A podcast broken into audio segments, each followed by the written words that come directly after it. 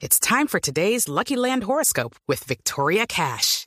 Life's gotten mundane, so shake up the daily routine and be adventurous with a trip to Lucky Land. You know what they say. Your chance to win starts with a spin. So go to LuckyLandSlots.com to play over 100 social casino-style games for free for your chance to redeem some serious prizes. Get lucky today at LuckyLandSlots.com. Available to players in the U.S., excluding Washington and Michigan. No purchase necessary. VGW Group. Void where prohibited by law. 18 plus. Terms and conditions apply. Desde este momento, Colombia está al aire. Mañanas Blue con Camila Zuluaga.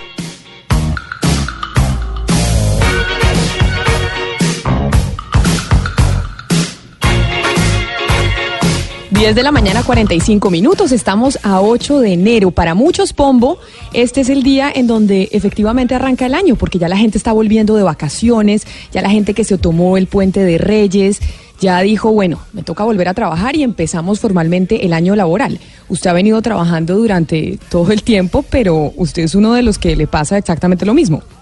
Usted Ah, arranca formalmente el año hoy. Total, total. Digamos que uno empieza con por lo menos la psicología de activarse laboralmente hoy.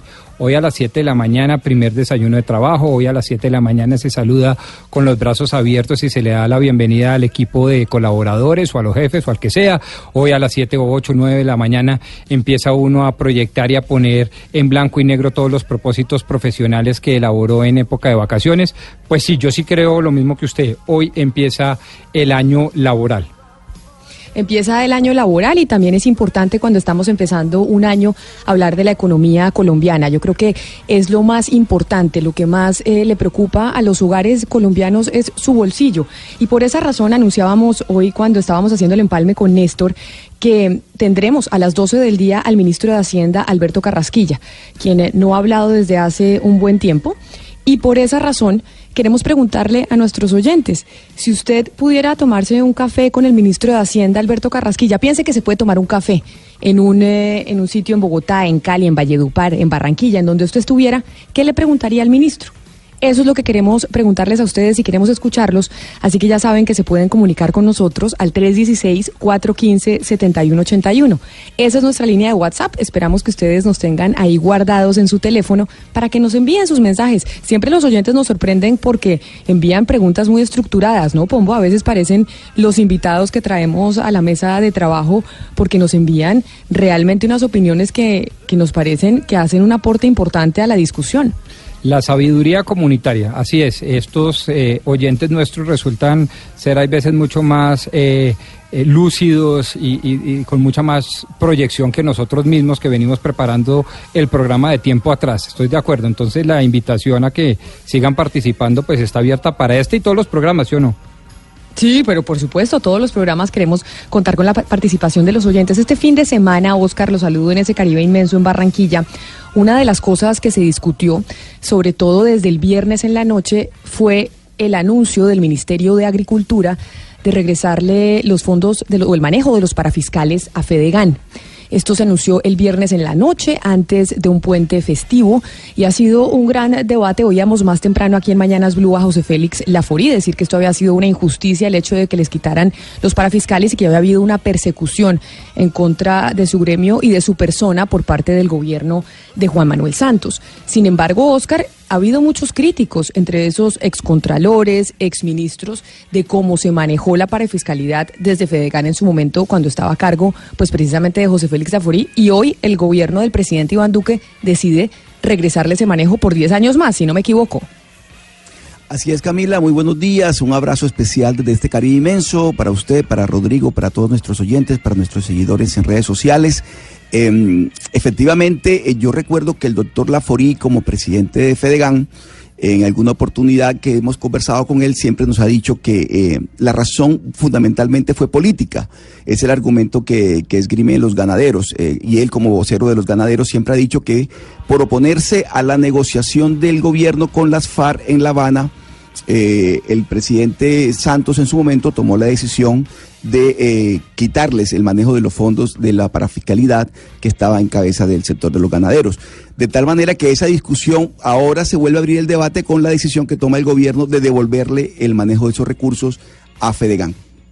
Claro, pero esa es la versión que entrega José Félix Laforí, que además lo oíamos esta mañana en Mañanas Blue.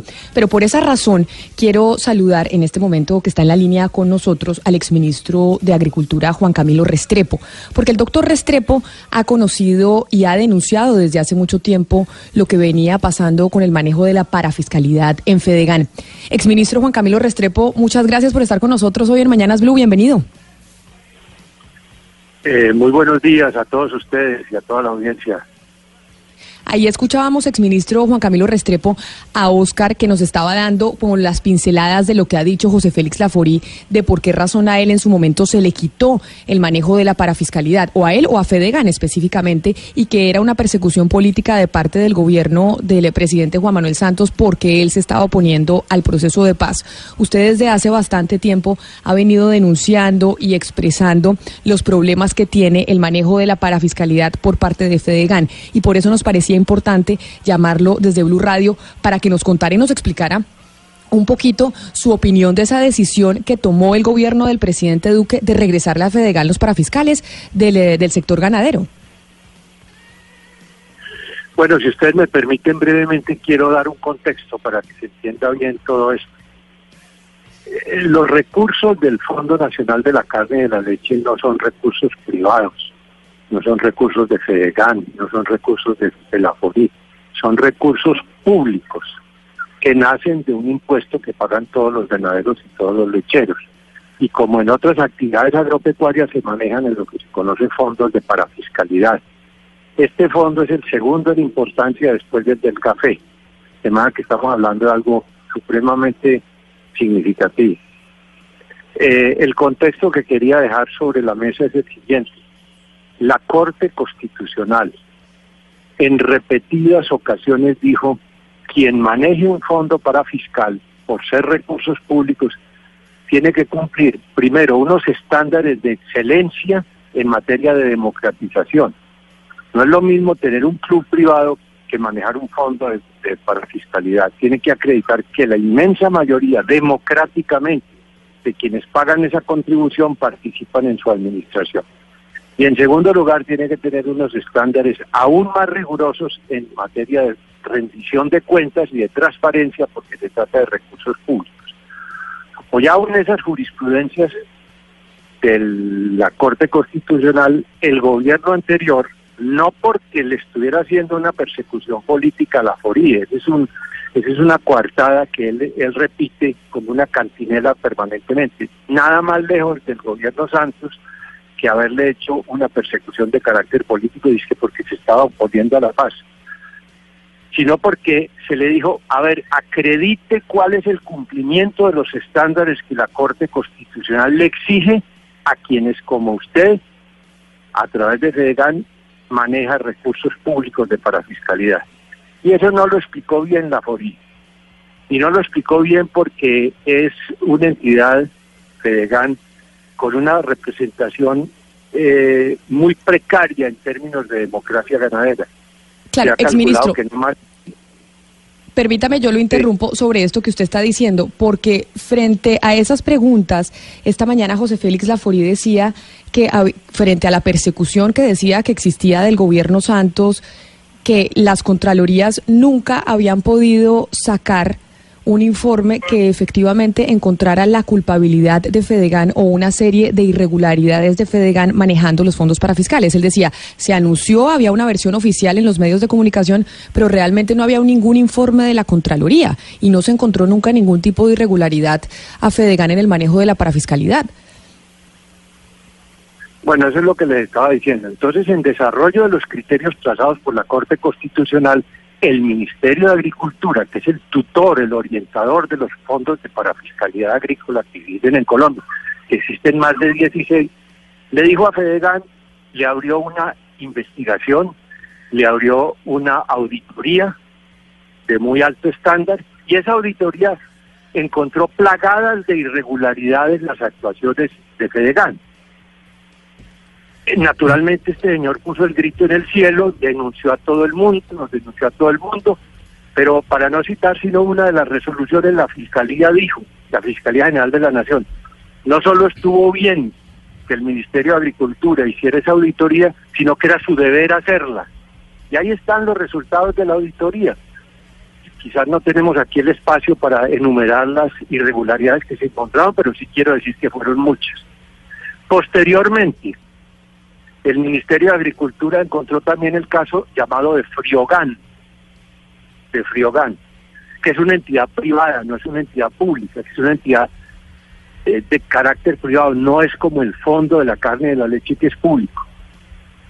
Y resulta que esa entidad está quebrada o casi quebrada. Y entonces Fedegan, entidad que maneja un recurso público, le dio una serie de avales y de garantías para pedir nuevos créditos, a lo cual se le hizo la glosa eh, diciendo una entidad pública como la que administra el fondo de la carne y la leche no puede entrar a avalar una entidad privada como es Friogan. Ese fue otro de los episodios.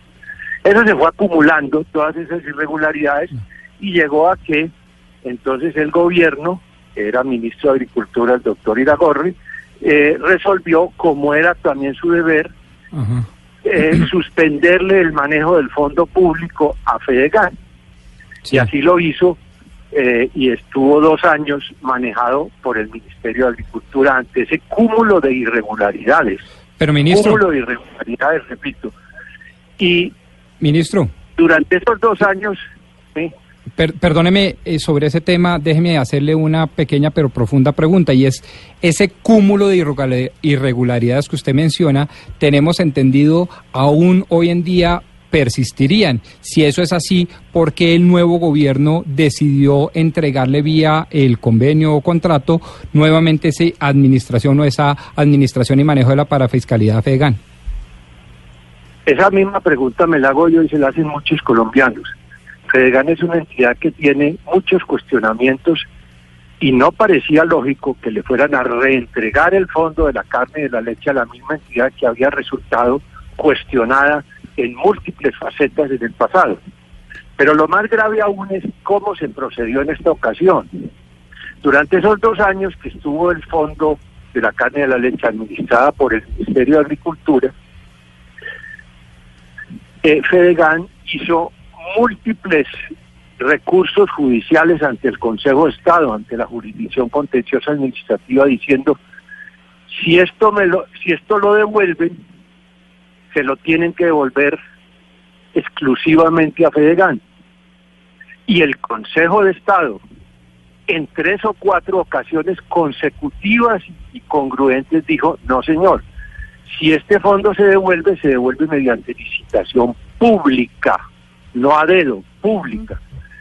Y resulta que para sorpresa de todo el mundo, en esa decisión que se tomó en la medianoche de fin de año, se le devolvió a dedo nuevamente sin licitación pública alguna el manejo de este fondo público a Fedegan.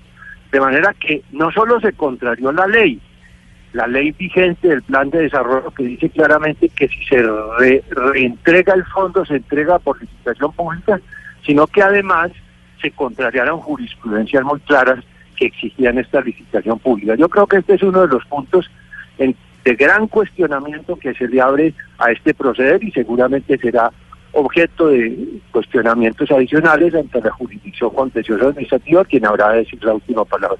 a mi modo de ver, se entregó irregularmente por, por pretermitir el trámite de la licitación pública. Precisamente, doctor Restrepo, a eso que usted hace referencia sobre la licitación, el Ministerio de Agricultura dice que lo que pasa es que Fedegan es el eh, gremio más representativo de los ganaderos. Usted que fue ministro de Agricultura, ¿a cuántos ganaderos representa Fedegan como para que tengan que entregarle a dedo 90 mil millones de pesos? Pues mire, los ganaderos son aproximadamente 400, 500 mil en el país. Y según los datos de que disponíamos en el momento en que yo estuve al frente del Ministerio de Agricultura, Fedegan no representaba más del 10-15% de ese universo de ganaderos. De manera que es una entidad con una democracia muy precaria, eh, en donde los ganaderos no están cedulados como lo están todos los cafeteros del país. Recuérdense que los cafeteros todos, cada dos años, están invitados con sus cédulas a elegir sus directivas. No, en Fedegan se, se escogen de una manera cerrada y muy cuestionable. De manera que la democracia no funciona ni en números ni en procedimientos. Pero ahora eh, lo que sigue entonces es analizar cómo y por qué, cómo y por qué se desconocieron tan flagrantemente lo que dice la ley del plan que está vigente y las repetidas jurisprudencias del Consejo de Estado que exigía licitación pública. El Consejo de Estado admitió que si se abría una nueva licitación se podía volver a presentarse de GAN. Eso nunca se negó, pero que se hiciera en un concurso público donde otras entidades también se pudieran presentar. Y, y en efecto, en los últimos años se crearon algunas de ellas y se fortalecieron otras, preparándose para esta licitación pública que nunca tuvo lugar. Y precisamente sobre los gremios de los ganaderos, estamos también en comunicación con Roberto Ramírez. ¿Quién es Roberto Ramírez? Él es el, el directivo de Demogan, Ganaderos por la Democracia. Señor Ramírez, bienvenido a Mañanas Blue. Gracias por atendernos. Mucho gusto. Buenos días y feliz año. Mire, esta mañana, también en la entrevista que le dio a Néstor más temprano aquí en Mañanas Blue, José Félix Lafori, decía que de Mogán, uno de los gremios que se ha venido oponiendo y ha venido diciendo que acá debería haber licitación para el manejo de la parafiscalidad, como le estaba mencionando el exministro Juan Camilo Restrepo, pues han sido ustedes, pero que ese gremio de ustedes lo creó el expresidente Santos para, para perseguir a Fedegan y para perseguir a José Félix Lafori por cuenta de su oposición al proceso de paz. ¿Ustedes hace cuánto nacieron y qué responden a esa acusación que hizo el señor Laforio y más temprano? Mire, el eh, Demogán empezó sus primeros pasos por allá en el año 2004, 2005. ¿Por qué? Porque estaba eh, muy aburrida la gente con la falta de democracia que existía dentro de FEDEGAN, que es el único gremio que aparecía en ese momento. Eh, y resulta que pues por esa razón comenzamos a hablar, nos formalizamos en el año 2011 o 2012. Pero desde luego el presidente Santos, oiga, yo creo que muy poco tiempo tenía para decirnos a nosotros o sugerirnos que nos fundáramos. Nos fundamos porque consideramos que era importante, porque consideramos que había que democratizar la ganadería, porque consideramos que se tiene que modernizar la ganadería. ¿Y cómo va? ni, ni es democrática ni es moderna. Y entonces, frente a esa pregunta que también le hacía Diana al exministro Restrepo, doctor Ramírez, y es qué tan representativo realmente es Fedegan del gremio de los ganaderos, porque lo que han dicho es que se le entrega a, Federan, a Fedegan directamente el manejo de los 90 mil millones de pesos de los parafiscales de los, de los ganaderos, porque es el gremio más representativo de ese sector. ¿Es así o no es así? ¿O cuáles son esos ganaderos o qué porcentaje que no están representados en Fedegan y que no están de acuerdo con que Fedegan sea el que maneje la parafiscalidad? Mire, en primer lugar, eh, nuestro respeto por el ministro Restrepo es total, hemos dicho, pero en esto no coincido con él, porque la representatividad de Fedegan, de la nueva Federación Ganadera, de ANALAC y de un haga. Nosotros no somos gremios, nosotros somos un movimiento. Yo creo que no pasa del 7 o el 8%. Y ya no son, señor ministro Restrepo, ya no son eh, 500 mil ganaderos, sino de acuerdo con el, último informe de la Cuenta Nacional de Carne y Leche, son 600 mil previos ganaderos. Eso quiere decir que Demogan, eh, perdón, Fedegan en el mejor de los casos, lo mismo que la nueva Federación de Ganadera, que son los dos más representativos, deben tener eh, cada uno 13, 14 mil, 15 mil representantes, que, que realmente es mucha gente, pero es muy poca en comparación con la realidad de los ganaderos, que son 600 mil previos. Nosotros sí apoyamos al exministro Restrepo en que definitivamente se tiene que cedular a los ganaderos y que todos puedan votar. Es apenas lógico, porque es que siempre eh, tenemos no, no tenemos cómo guiarnos de cuánta gente tenemos y eso no es aceptable. Bien, eh, eh, eh señor exministro Restrepo, es que usted dice Fedegan en el pasado pues ha eh, eh, tenido cantidad de cuestionamientos y tal vez esos cuestionamientos pues llevaron en su momento al gobierno Santos a tomar la decisión de retirarle el manejo de los recursos para fiscales. eh, ¿usted cree que dentro de esos cuestionamientos está el tema, que es un secreto a voces además, que se ha hablado durante mucho tiempo en este país, relacionado con la posible financiación de algunos ganaderos a grupos de autodefensas o paramilitares? ¿Usted cree que eso también contó para que se tomara esa decisión en su momento? No, eso no contó y basta con leer los actos administrativos que produjo el Ministerio de Agricultura en su momento, retirándole la administración del fondo a Fedegan, para ver cómo en la parte emotiva nunca figuró esa razón. De manera que las razones fueron meramente de tipo administrativo, de descontento de, del Ministerio de Agricultura con la manera como estaba funcionando Fedegan, administrador del fondo, y sobre todo por el cuestionamiento que se hizo de que empezaran a dar avales públicos, puesto que era contra el patrimonio de Fedegan, que se entró a apoyar una empresa privada en quiebra que se llamaba Friogan, creada por ellos mismos. Pero la participación en grupos paramilitares, colectiva o individualmente de los miembros de Fedegan nunca estuvo en las consideraciones del gobierno ni el Ministerio de Agricultura, como tampoco estuvo nunca lo que con lo que repite el señor Laforini diaria y nochemente de que todo esto no fue más que una persecución, que porque él fue eh, un opositor del proceso de paz. Nunca se tuvo eso en cuenta, ni eso en un sentido ni en otro.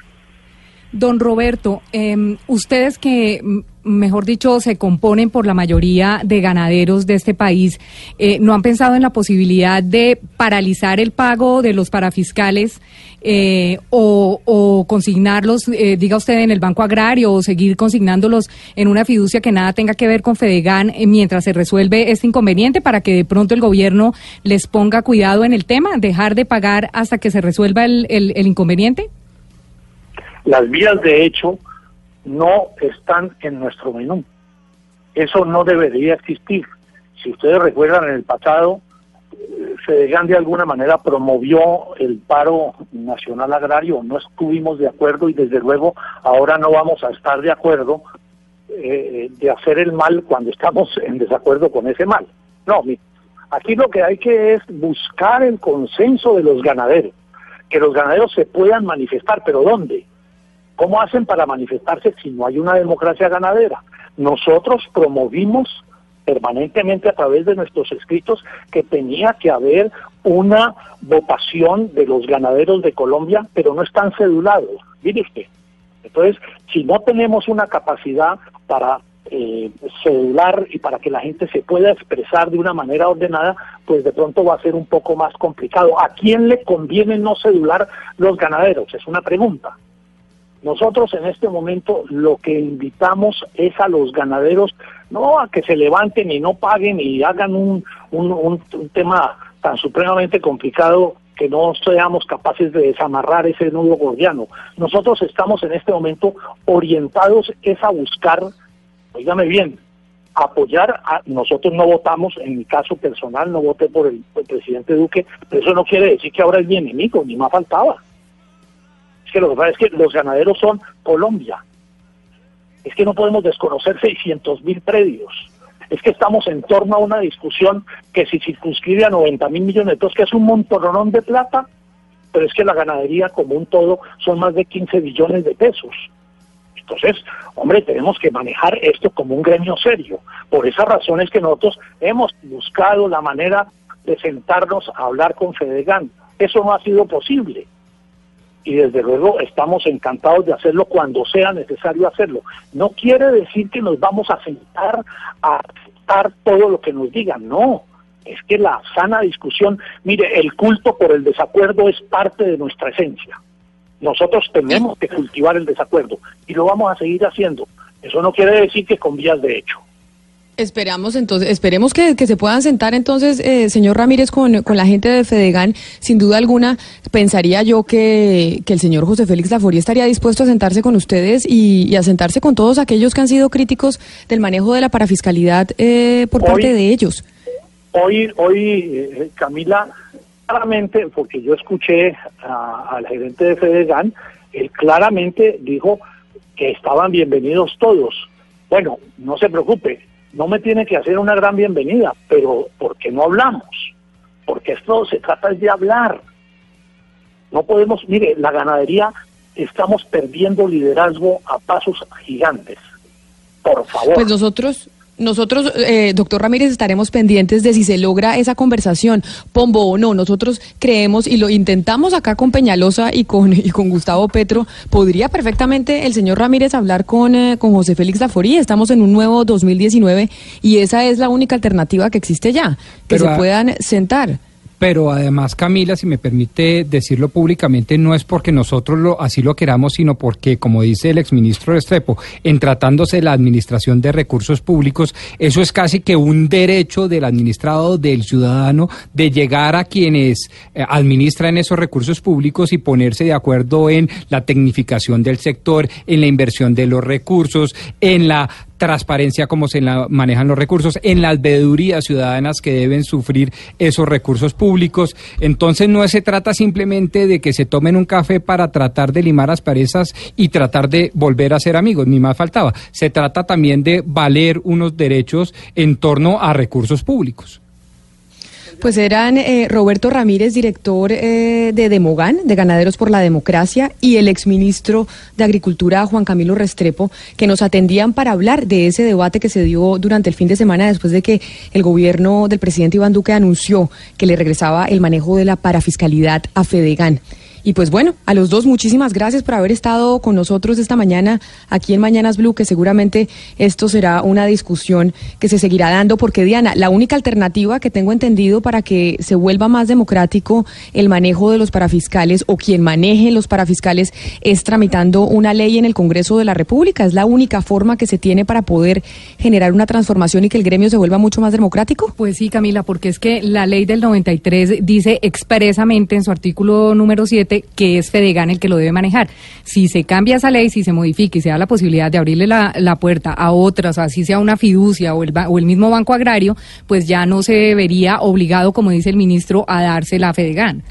Pero si de lo que se trata es de democratizar un gremio, no necesariamente creo yo se requiere modificar una ley, Camila. Puede ser modificar los estatutos del propio gremio, puede hacerse más partícipe a distintos eh, eh, pues ganaderos, puede mirarse unos mecanismos internos de control, puede revisarse la administración de recursos a través de fiducias o patrimonios autónomos que se dan con contratos privados. Es decir, no siempre tendríamos que recurrir a una ley, Ah, no. sino tendríamos que exigir pues una democratización como lo exige la Corte Constitucional y como muy seguramente yo creo que incluso el mismo doctor Laforía estaría dispuesto a hacerlo después de todo lo que sucedió precisamente para eh, modernizar su sector. No, claro, Pombo, pero es que mm, por más de un año el mismo Rafael Merchán, como, como cuando era secretario de Transparencia, hizo esa, esa tarea de sentarse casi Sí. un año y mirar que, ese, que esa democratización se hiciera y que esos estatutos se cambiaran. Pero fue imposible. O sea, para que usted haga parte del Congreso de Ganaderos debe tener dos cartas de, de, de certificación o de representación firmadas por la FORI. O sea, el que, el que no tenga esas dos cartas no entra al Congreso. Entonces, imagínese. Esperemos a ver y esperemos que este sea un 2019 distinto y que se puedan que se puedan sentar. ¿Por qué no? 11 del día, 13 minutos. Ya regresamos aquí en Mañanas Blue. ¿Por qué? Porque vamos, como les decía, tenemos un programa variopinto. Pasamos del fondo ganadero y vamos a hablar con las modelos del nuevo programa del canal Caracol, la agencia. Ya regresamos. De la interpretación de los hechos en diferentes tonos. Mañanas Blue. Mañanas Blue. Colombia está al aire.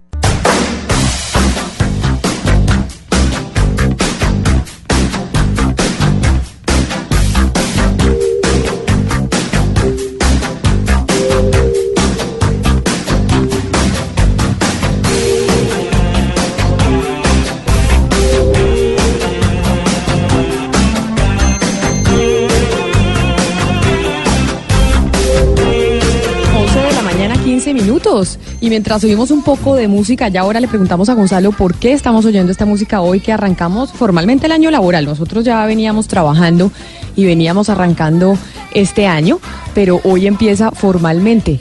Tenemos noticias internacionales, Gonzalo, antes de que nos cuente qué pasa con la música hoy. Así es, Camila, le tengo dos. La primera tiene que ver con la OFAC, porque incluyó a diferentes venezolanos y compañías de ese país a la lista negra, a la lista Clinton. Entre ellos, Raúl Gorrín, quien se encuentra detenido en los Estados Unidos y además es presidente del canal Globovisión. Y por otra parte, también se conoció, se acaba de conocer, Camila, que el presidente Nicolás Maduro se va a juramentar ante el Tribunal Supremo de Justicia. Esto eh, saliendo de la Constitución, porque hay que recordar que el presidente Nicolás Maduro, el presidente de Venezuela, se debe juramentar frente a la Asamblea Nacional de ese país.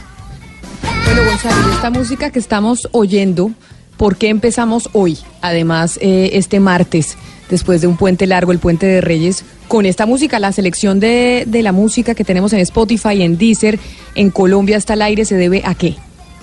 Básicamente a que varios oyentes me reclamaron el día viernes de por qué me enfocaba mucho en la década del 90, que por qué no me iba un poquito más atrás. Y dije, bueno, ¿por qué no arrancar con canciones de los 80? Pusimos en un primer momento a David Bowie, que hoy estaría cumpliendo 72 años, y ahora suena la chica material de ese maravilloso álbum llamado Like a Virgin de 1985. Así que puros sonidos de los 80 para los oyentes que querían algo de música de esa época.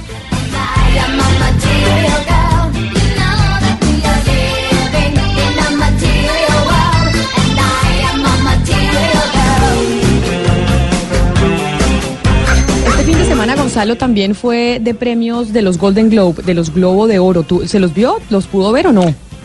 Los vi y me acordé de usted. ¿Por qué? Cuénteme, por lo de Roma. Estaba segura. Yo dije. Gonzalo me va a hacer un jala- me va a jalar las orejas y va a decir, sí ve que Roma, porque además esta es como la antesala de, de los, de, los, de los grandes premios. Siempre empezamos a mirar lo que pasa con los Globo de Oro para saber qué va a pasar en los Oscar y cuáles van a ser las películas más ganadoras. Por eso era que usted se estaba acordando de mí, por Roma o por qué. No tan solo por eso, porque sí, cuando vi que Cuarón ganó, eh, dije, bueno, hay que sacárselo a, y restregárselo a Camila. Pero me acordé por la película de A Star is Born, porque ganó. Ganó, la ¿Sí? canción Shallow de Lady Gaga ganó. Y dije, Camila tenía razón, le tengo que poner esa canción. Es que es el, usted que le gustan tanto los números de Spotify, debería, debería mirar en Spotify cuánto, eh, cuántas veces se ha oído esa canción y el soundtrack completo de la película. Porque yo la verdad he sido una de las que ha participado oyendo ese soundtrack un montón de veces porque es precioso. Y la película, si usted no se la ha visto, a nuestros oyentes, si no se la han visto, deberían verla porque es muy bonita. Es de esas películas de amor como hacíamos el viernes pasado, que hacíamos el, eh, el top 10 de las películas de amor. Esa en algún momento entrará, creo yo. Además, Gonzalo, es el tercer remake, ¿no? Esa película ya se había hecho en dos oportunidades anteriormente. Exactamente, exactamente, Camila. Pero yo le quiero preguntar algo. ¿Qué le pareció la modelo Fiji? ¿Qué le pareció? Me pareció linda, pero mire, antes de, que, de responderle qué me pareció la modelo Fiji, quiero mostrarle una cosa, porque hay una película que, que se llama La Esposa, o por lo menos así se llama en inglés, The Wife, no sé cómo la habrán traducido al español, que es que la protagonista es Glenn Close. ¿Se la vio Gonzalo? Que es em, la historia de un hombre, premio Nobel de literatura, esto todo es ficción, sin embargo, yo creo que es realidad, pero siempre se dice que es ficción, basado en, una, en un libro, y es el premio Nobel de literatura y ella, su esposa, pero es ella quien realmente escribe los libros. ¿Se vio esa película? No la vi, vi el tráiler nada más. No, bueno, pues es que oiga a Glenn Close porque fue en sus declaraciones cuando estaba recibiendo el premio. Oiga estas declaraciones. You know, women, we're, we're nurturers. That, that's what's expected of us. We have our children, we have our husbands if we're lucky enough, and our partners, whoever. But we have to find personal fulfillment. We have to fill our, you know, follow our dreams. We have to say, I can do that, and I should be allowed to do that. Este fue un momento muy emocionante, sobre todo para las mujeres. Ahí estaban todas las cámaras enfocando a las diferentes actrices, porque Glenn Close se veía con los ojos aguados y decía, nosotras las mujeres, hoy en día y desde hace mucho tiempo, si somos eh, lo suficientemente afortunadas, pues tenemos un esposo a nuestro lado y eso es maravilloso. Pero nosotras las mujeres tenemos que empezar a trabajar y hacer cosas que nos llenen a nosotras y cosas por nosotras mismas. Y esto en torno a la película y al papel que ella hace, que es fantástico, y es una mujer que toda su vida trabaja para su esposo, de hecho ella es la que escribe los libros y él se lleva el premio Nobel. Y esto es un secreto, y él se lleva el premio Nobel porque en ese momento pues las mujeres eh, nadie les ponía atención y probablemente si hubiera sido ella la que hubiera puesto la cara pues no se hubiera llevado el premio Nobel. Me pareció que tenía que ponérselos aquí, Pombo, por ejemplo, porque aquí que hacemos un, llamado de atención a que las mujeres también tienen que poner la cara a ellas, trabajar. Esto fue muy conmovedor, sobre todo la manera en que Glenn Close lo dijo y cómo las otras actrices estaban ahí pendientes y diciendo, sí señor, es momento que las mujeres también empiecen a trabajar ellas y a mostrar ellas lo que pueden hacer. Y esa es nuestra cruzada, pero no solo porque lo dice usted como mujer, sino porque lo digo yo como hombre y porque lo debemos decir todos los hombres de Colombia recurrentemente. Y es que el tema, eh, digamos, va allende al feminismo. No es una cruzada feminista, es una cruzada obvia de equidad, de simplemente llegar a lo más elemental y es que hombres y mujeres sean igualmente tratados en los escenarios sociales, culturales, laborales. Entonces, pues eh, yo creo que esa es, o ese es uno de los mensajes que traemos hoy. Yo estoy aquí, Camila, rodeado de las mujeres más bellas de Colombia. Yo me siento como, no sé, Menelao allá en Troya, ¿no? Y las Helenas de la época acá, una cosa impresionante estoy poniéndome hasta nervioso. Pero tranquilo, no, se, no, no se ponga nervioso, Gonzalo. No, Camila, que yo secundo lo que dice el doctor Pombo, y no solo eso, también a mí me, me, encantó el discurso de Rami Malek, quien interpreta a Freddie Mercury en la película Bohemian Rhapsody, porque también fue muy emotivo dándole las gracias a Freddie Mercury allá arriba en el cielo. Eso sí, en desacuerdo total que la película haya ganado mejor película de drama, o sea, en absoluto, película mala. Mala entre comillas, ¿no? Entretenida, para llamarlo. Eh, pero el discurso de Rami Malek fue estupendo. Sí, señor, estupendo, estupendo, pero a mí no me pareció mala la película. Sin embargo, son las 11 del día, 22 minutos, Gonzalo. Vamos a hacer una pequeña pausa porque así como dice Pombo, aquí ya estamos en cabina rodeados de las mujeres más hermosas y talentosas, porque es que las mujeres no solo se deben mirar por bonitas, sino por talentosas y su carisma. Y vamos a hablar de la agencia. Esto en minutos.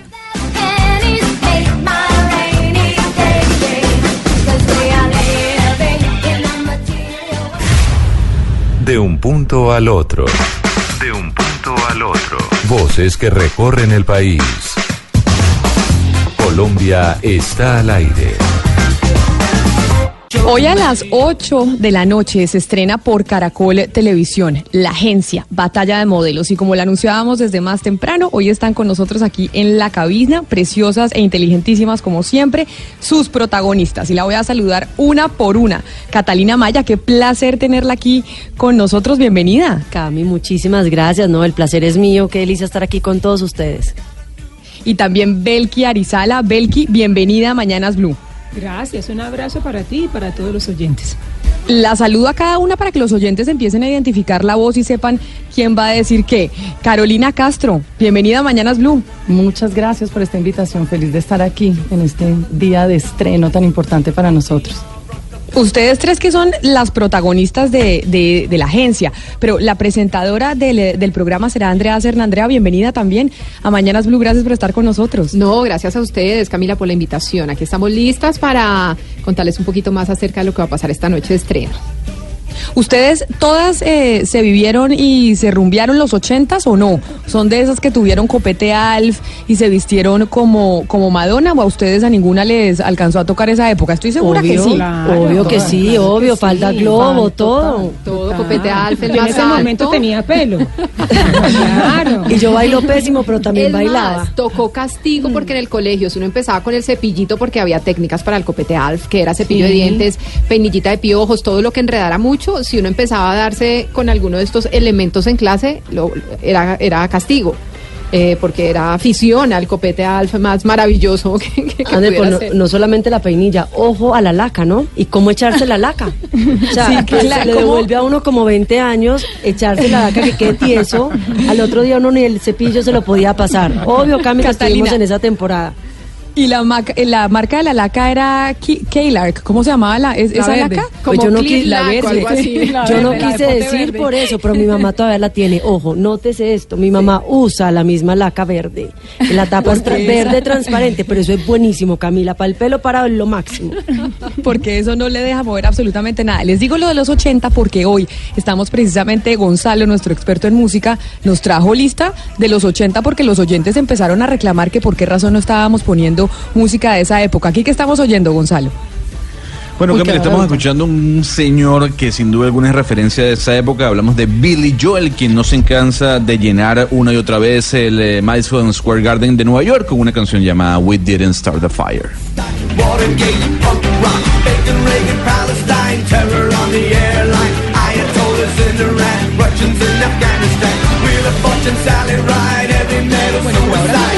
hablar del programa como tal, de lo que se va a estrenar hoy a las 8 de la noche en el canal Caracol Carolina. Y quiero preguntarle a usted porque, o sea, todas son modelos importantísimas, ustedes les conocemos la carrera, todas nos parecen bellísimas cada una en su faceta.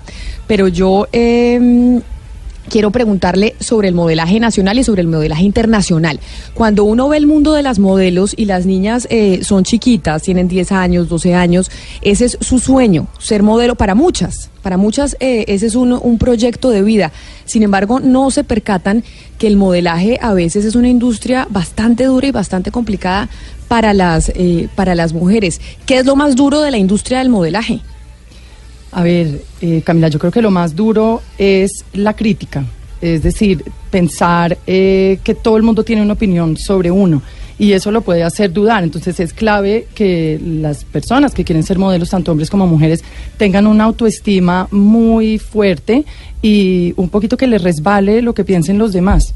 Es como una, un- una clave, igual uno hace tantos castings, de 30 castings que haga, eh, logra un trabajo, entonces hay que tener mucha resistencia al rechazo, no tomárselo nunca como algo personal, sino, pues en mi caso, por ejemplo, yo iba a castings y si no quedaba, yo decía, bueno, seguro cogieron a una rubia, no tengo nada que hacer ahí.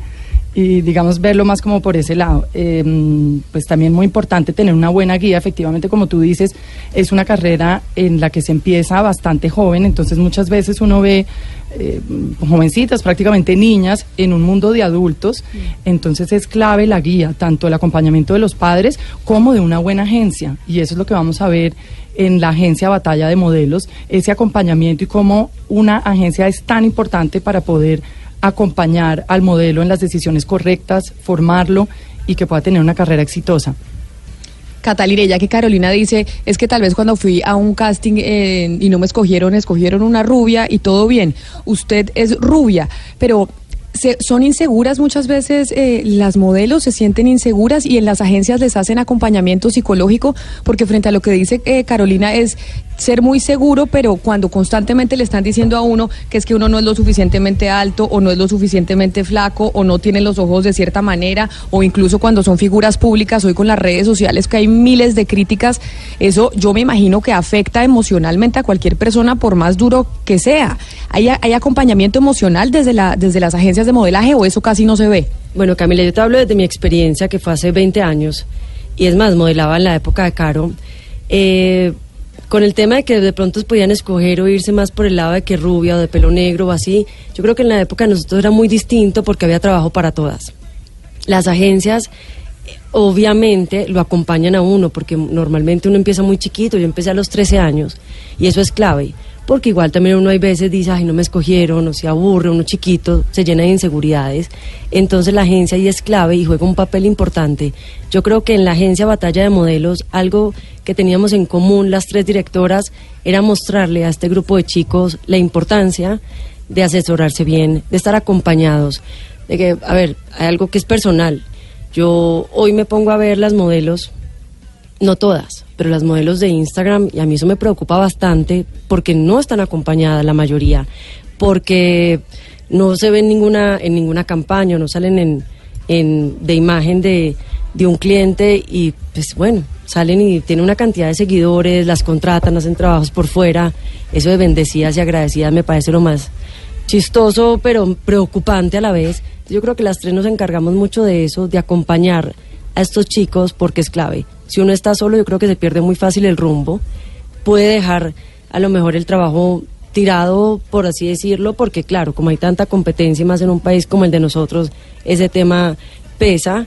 Entonces sí, las agencias son claves en el momento, sobre todo cuando uno está más chiquito, más grande, pues uno ya como que tiene argumentos distintos y, y ya tiene una madurez que a lo mejor te ayuda como a tomar diferentes decisiones, pero estando chiquitos o cuando empiezan, yo creo que eso sí es fundamental.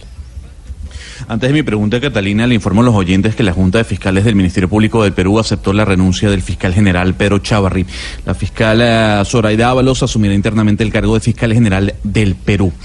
Ahora sí, Catalina, yo quisiera saber si las modelos perfectas son las que aparecen eh, o son los ángeles de Victoria's Secret. Yo creo que modelo perfecta no existe. Yo creo que hay bellezas y gustos para todos. Más que una belleza física, yo creo que es un, un, un conjunto de cosas. La actitud, la personalidad, porque la belleza llega un cliente o llega a una pasarela y se te acaba. Eso tiene que ser un paquete. Todo esto es, por ejemplo, el caso que tú estás citando, que son estos ángeles, no han llegado ahí solamente por bonitas. Si tú las ves en una pasarela, arrollan, salen y crecen la pasarela. Entonces, yo creo que no hay perfectas, hay gustos para todos, hay clientes que les gustan y necesitan, de acuerdo a sus necesidades, diferentes estereotipos de belleza, pero no va solamente en lo físico, eso es un paquete completo. Y ahí muchas mueren en el intento, y muchos también, porque una cara bonita, pero que no dé más, ahí perdimos el año, Gonzalo.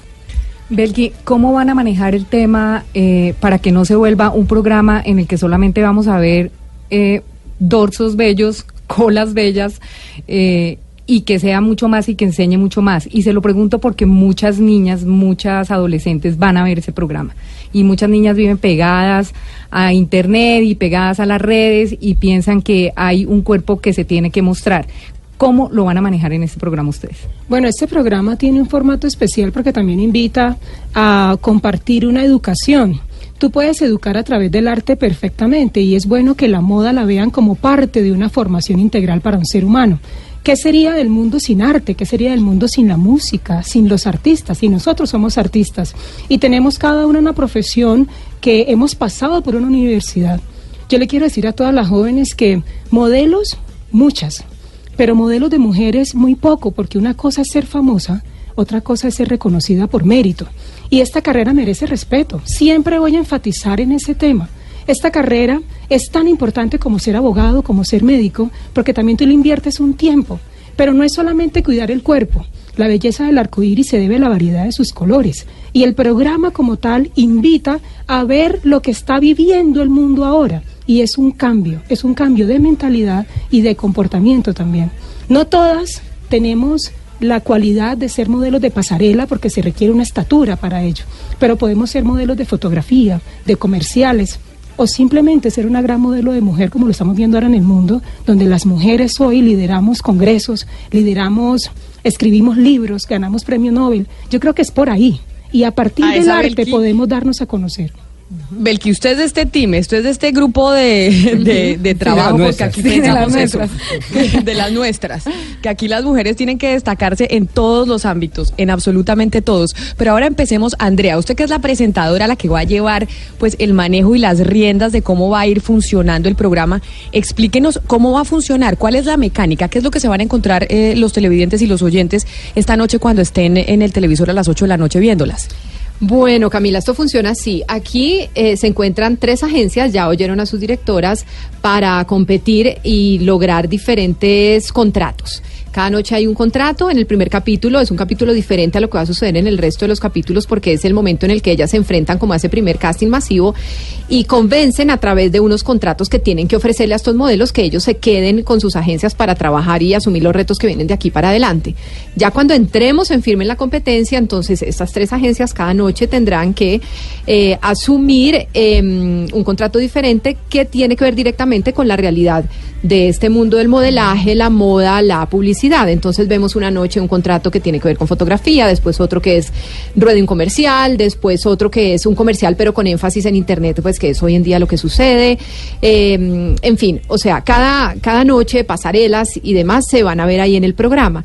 Esto todo, obviamente, con los ingredientes de un programa de televisión. No es y grabar un comercial como se graba un comercial con los tiempos de un comercial que pueden ser dos días en rodajes de 15 horas o hasta más, sino comerciales que se ruedan en hora y media, porque lógicamente es competencia, entonces es retador. Eh, ellas van a tener, digo ellas, eh, nuestras directoras van a tener un equipo que las va a estar acompañando y soportando durante todos los contratos. Entonces, todo el tiempo van a ver ahí el director de comerciales, el, fotógrafo, el, eh, estilista, el maquillador, en fin, todos están allí apoyando a los modelos, a las directoras y sumergidos en esta competencia. Tiene dosis de convivencia, este es un reality con competencia, eh, pero no es una convivencia eh, tal vez a la que estamos acostumbrados cuando hablamos de programas de convivencia en donde no ven la luz del sol Entonces lleva a estas personas a que actúen de manera extrema eh, ante cada situación, porque lógicamente al estar encerrados, no saber ni qué hora es, ni qué día es, ni ver el sol nunca, durante tres meses, pues empiezan a actuar de unas maneras extremas. Aquí es una convivencia normal de unas personas que se acaban de conocer, pero que salen y entran de ese penthouse en el que viven eh, a realizar sus pruebas, porque ellas todo el tiempo están saliendo con las directoras, bueno, ellas y ellos los modelos, eh, pero conviven, o sea, ellos viven juntos en, en este loft, así le decimos a nuestro penthouse, eh, porque es un loft sensacional, mover y así, y así va funcionando. Después aparecen los jurados eh, al cierre de las pruebas y de los ciclos para hacer las evaluaciones, son tres jurados. Sí. Eh, y ellos son los que van definiendo a lo largo del programa. Ya hacia el final veremos cómo aparece Colombia, digamos los televidentes, y son ellos los que empiezan a decidir, pero en la primera parte son los jurados. Se oye súper entretenido, ¿o no, Hugo? Lo es. Sí, sí, sí, sí. Saludos, Andrea, de- desde su tierra, desde la ciudad de Cali. Yo, yo sí quiero saber cuál de las tres eh, va a ser la que va a representar o- o la que maneja la agencia, porque un chico es LTV, es lo que entiendo yo vi en las promociones, y quiero saber cómo fue el manejo a propósito de la convivencia, el penthouse y todo esto, cómo fue, cómo fue el tema del, del muchacho. Bueno, eh, hace parte de, de mi equipo y, y lo identifiqué con, con, muchísimo, con muchísima gratitud por la vida, porque, insisto, el mundo está cambiando y tenemos que tener un cambio en la mente, en el corazón, en el hablar, en el actuar. Todo tiene que ir en concordancia con lo que está sucediendo en el universo. Y bueno, cuando él, eh, cuando él estaba en mi equipo, trabajar todos los días con él era muy divertido, muy... Yo siento que aprendí una lección de vida con él, porque, porque es un ser humano especial, bonito, eh, muy talentoso, baila, actúa, presenta, o sea, modela, y, y bueno, yo pienso que, que no estamos ajenos a abrir nuestros ojos a- ante esta inclusión.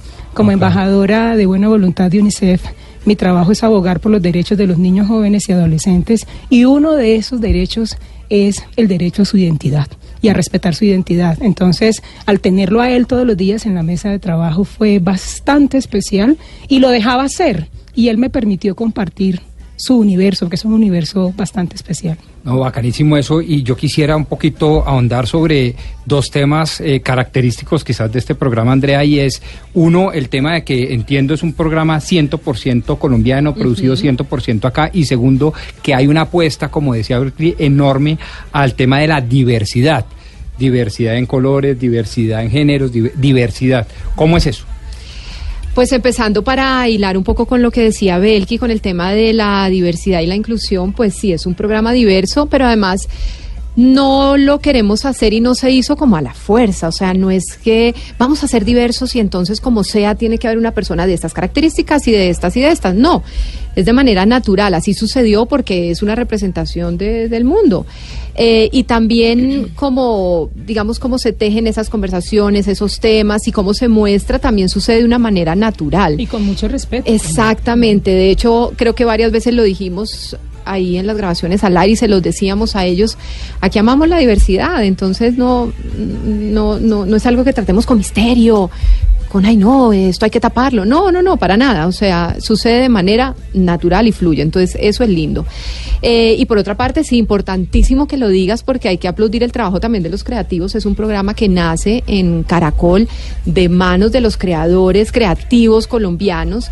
Y eso es importante en el mundo y en la industria de la televisión, en donde en cada una de las ferias ve uno formatos del mundo y ahora este formato entra a competir también con esos formatos. De hecho, recibimos visitas de productores de otros países que fueron a visitarnos durante el rodaje allá al Loft, a nuestro, digamos, centro como de operaciones, porque de una, apenas se enteraron de la noticia, querían estar interesados y, y mostraron ese interés y fueron a, a ver en qué consistía todo esto.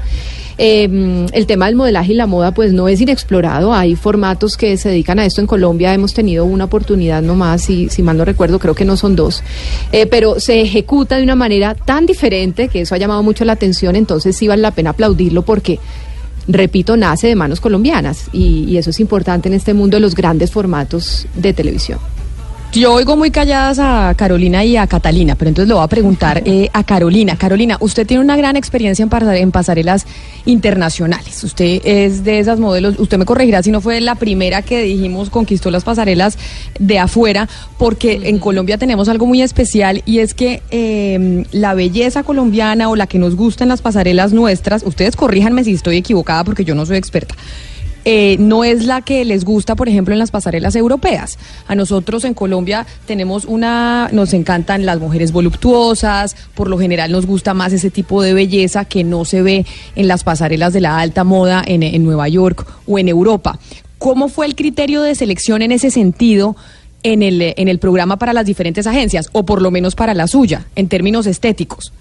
Sí, mira, pues sí, efectivamente hay ciertas características que, que son importantes al momento de un desfile, la estatura, y más que por la estatura del modelo en particular, es porque en un desfile desfila un grupo de modelos. Entonces, si la mayoría de las modelos mide unos 75, 1,80, una que va a ser más bajita, pues se va a notar la diferencia. Entonces es más como, como por ese lado. Pero yo la verdad lo que quería era la inclusión. Yo trabajo en esto también día a día y me doy cuenta cómo los clientes cada vez están pidiendo perfiles más em, atractivos, diferentes. Realmente hoy en día el modelaje, más que una cara bonita, se trata de una cara o una actitud que tenga recordación, que realmente eh, marque la diferencia para eh, así destacar su producto de la competencia. Y quiero señalar precisamente, ahora que hablas de, de, pasarelas, que el Sindicato Estadounidense de la Moda, el CFDA, está invitando precisamente a todos los diseñadores para esta próxima versión a que sean más incluyentes y que manejen tallas diferentes, eh, como el caso de Ashley Graham, que ha marcado toda esta tendencia de modelos de talla plus. Y esto es importante recalcarlo porque corresponde también a una necesidad del mercado y del público. Y quiero aprovechar precisamente para invitar a los clientes a que se atrevan, porque muchas veces los clientes siguen por la línea tradicional del modelo que cumple con ciertas características y resulta que yo creo que ahí ah, se están equivocando. Hoy en día creo que hay que tomar riesgos y son los riesgos los que a nivel de mercadeo van a hacer que el producto o la marca se, se destaque. Michael Kors, por ejemplo, está incluyendo también modelos de talla plus. Eh, yo trabajé muchísimos años con Jean-Paul Gaultier, ocho años trabajé con él, ya no como modelo, solamente empecé como modelo, pero después trabajé en el departamento de Relaciones Públicas y Comunicaciones. Y Jean-Paul Gaultier eh, es muy importante dentro de la historia de la moda porque se ha destacado siempre por buscar perfiles diferentes. Nosotros para cada desfile siempre nos ponía a correr porque aparte de algunas modelos que ya le gustaban, eh, hacía algo que él llamaba casting salvaje. Y casting salvaje era buscar gente eh, prácticamente en la calle con perfiles diferentes. Eh, super tatuados o andrógino o de talla plus o curvy. Entonces, digamos que dentro de todo este tema de la inclusión, que es algo muy bonito en la agencia Batalla de Modelos, se ve también un reflejo de lo que quiere ver la gente, de lo que es el público. Catalina, el desnudo artístico en el modelaje, ¿cómo es visto? ¿Tiene algún tipo de approach? ¿Es necesario recurrir a este tipo de modelaje para crecer eh, como modelo, en este caso? No, yo creo que no, yo creo que no. Eh, es más, en la agencia, por ejemplo, tuvimos varios retos, porque en la agencia teníamos todos los días un reto diferente, eh, fuera comercial, fotografía o, pasarela, y tuvimos algunos acercamientos, porque a lo, el, a lo mejor la campaña sí lo, lo necesitaba, pero no, no, llegamos al desnudo. Yo creo que no, hay un de, desnudo que es artístico y hay un talento espectacular detrás de esto, pero yo creo que esa no es la herramienta para surgir o para pues para escalar en el modelaje, no. Pues les deseamos toda la suerte esta noche a las 8 de la noche. Andrea, ¿cuánto tiempo va a durar el, el programa? ¿Es un, es, un, ¿Es un formato que va hasta cuándo? Es un formato mediano, digámoslo así, en tiempo al aire. Es un formato de dos meses, así que serán dos meses intensos para los modelos, las agencias, para los televidentes, que estoy segura que se van a pegar una enganchada impresionante con nosotros a partir de esta noche a las 8. Así que esta noche tenemos todos una cita con estas cuatro mujeres, pilísimas como las oyeron, inteligentísimas y pues preciosas, que eso no hay que decirlo. Catalina Maya, Belki Arizala, Carolina Castro y Andrea Serna, gracias por estar aquí en Mañanas Blue contándonos lo que vamos a ver esta noche y seguiremos en contacto con ustedes porque seguro esto va a ser un éxito. Claro que sí, gracias, Muchas gracias gracias. gracias. Que no se lo pierdan. 11 de la mañana, 47 minutos. Y a esta hora, porque vemos que Eduardo entra a la cabina de Blue Radio, entonces sabemos que llegan las noticias locales a Cali, a Barranquilla, a Bucaramanga y a Medellín.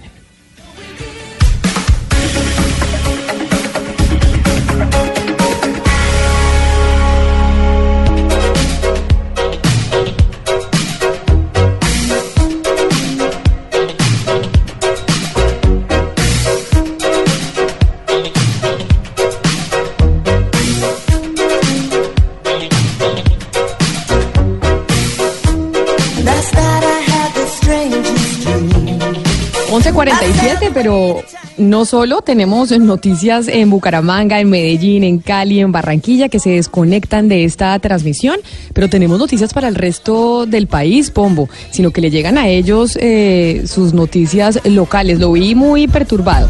Pero qué machera estas mujeres, ¿no? Que a veces la gente piensa que son solo caras bonitas y no, hay mucho más detrás. Muchísimo más, la profundidad es grande eh, y me recordaba mientras que la subía un libro que me, me forza eh, eh, recomendarlo de un filósofo, oígase bien Camila, francés contemporáneo. Gilles Povesky habló sobre el imperio de los números y explica la importancia política de la moda y de este tipo de proyectos que acabamos de escuchar. Repítame el nombre del libro para que la gente lo tenga en su radar. El imperio de lo efímero. El imperio de lo efímero.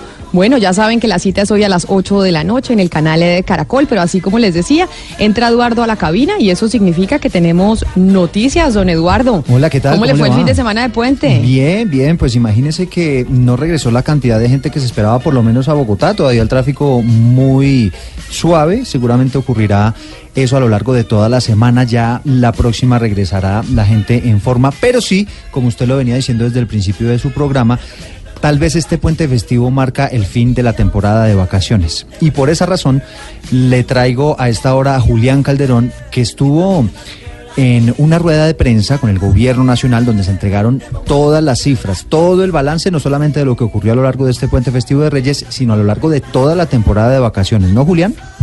Así es, Eduardo, pues acaba de terminar este balance que entregan de lo que denominaron el Plan Navidad, que inició el primero de diciembre y fue hasta el 7 de enero. En todo este periodo se movieron 13 millones 835 mil vehículos, registro, paso, peaje, los que se pueden contar por las carreteras del país. La mala noticia, aunque hubo una reducción en la siniestralidad vial en los accidentes de 53%, todavía es muy alto el número de personas que fallece. En este periodo que le señalo, murieron 736 personas en accidentes de tránsito, 125 menos que el año pasado, pero igual es un número muy alto. También hubo una reducción significativa, eso sí, de lesionados, un 44% menos de lesionados. Y las infracciones pues también estuvieron a la orden del día. Más de 260 mil multas se impusieron en este periodo y la mayoría, 35 mil, fueron por exceso de velocidad. Le recordamos a nuestros oyentes que ahorita después de las 12 tendremos entrevista con el ministro de Hacienda, Alberto Carrasquilla. Y precisamente por esa razón, la pregunta que tenemos para ustedes, que cuando se comuniquen con nosotros al 316-415-7181, es si ustedes tuvieran la oportunidad de tomarse un café con el ministro de Hacienda, Alberto Carrasquilla, ¿qué le preguntaría? ¿Qué le preguntaría al ministro? No qué le diría, porque muchos eh, nos dicen cosas que le dirían al ministro, es no, ¿qué le preguntaría? ¿Qué les gustaría saber que el ministro tal vez les pudiera responder? Don Eduardo, ¿usted alguna vez ha usado aplicaciones para ubicarse eh, cuando va en el carro, cuando está manejando? Sí, sí, sí. ¿Cómo nos, hemos, veces. ¿Cómo nos hemos vuelto de dependientes de esas aplicaciones? ¿no? Sí, ya todo- básicamente la gente no puede llegar a ningún lado sin utilizarlas. Sobre todo cuando usted, por ejemplo, le dan alguna dirección o algún sitio específico, pues usted simplemente lo mete en el aparatico y lo va orientando eh, y le va diciendo por dónde coger, ¿no? Claro, y la gente, ¿usted le cree ciegamente a esas aplicaciones? Eh, le creo ciegamente, sí, por lo general son muy eh, certeras. Son muy certeras, yo también les creo. Pero Johnny era Alvarado, tal vez eh, esas apli- aplicaciones puede que no sean eh, tan certeras o por qué estamos hablando de esto. Muy bien, Camila, buen día para usted y para los oyentes aquí de Mira, Aquí en el departamento de La Guajira fue asesinado el locutor bogotano Gabriel Mauricio Graci en el sector cuando él se devolvía del Cabo de la Vela hacia el casco urbano del municipio de Uribia. siguiendo por supuesto una de las rutas de estas aplicaciones GPS. ¿Cuál es la recomendación que están haciendo las autoridades actualmente frente a el uso de aplicaciones digitales que trazan rutas, sobre todo en estas zonas desérticas de la Alta Guajira? Es no acatarlas y más bien acatar las recomendaciones de la policía, sobre todo de la policía del tránsito, que desde diciembre viene haciendo un acompañamiento desde sectores como Rihuacha y Orivia hasta Cabo de la Vela y la Alta Guajira, los turistas que por supuesto descono- desconocen sobre las rutas trazadas que hay en esta zona. ¿Por qué? Porque hay muchísimas trochas, hay cientos de trochas y cuando el jefe, por supuesto, ve esta, eh, puede indicarle a los turistas una vía diferente, que supuestamente para aplicaciones más cortas, pero que puede ser un poco peligrosa. Y fue quizá lo que pasó con el, el locutor, seguido en, de alguna manera por una de estas aplicaciones digitales que lo llevaron hasta una de las hasta una de las trochas desconocidas donde se encontró con dos personas al parecer indígenas guayú y estas personas ofrecieron a llevarlo hasta el casco urbano de Uribia, pero vamos a ver que no, lo llevaron a otro sector, intentaron asaltarlo cuando se encontraba junto a su novia y a su hija de 17 años y ahí fue asesinado. Es que, Eduardo, eso es lo que pasa y eso sí es cierto. Uno muchas veces cuando utiliza esas aplicaciones, sí lo mandan por unos sitios que tal vez no son los más seguros, porque la aplicación no está coordinando si es seguro o no el sector, claro. sino simplemente que sea más rápido para llegar a su destino. Es que acuérdese usted además, Camila, que algo similar ocurrió en el caso de ese funcionario del Banco de la República que fue asesinado, se acordará usted, en el centro de Bogotá. En la También Perseverancia. víctima En el, exactamente. Eh, ese lugar que es muy peligroso, pero el hombre simplemente le metió los datos a Waze, le creyó a Waze y obviamente terminó metiéndolo por este lugar supremamente peligroso y eso con el terrible desenlace que ya conocemos.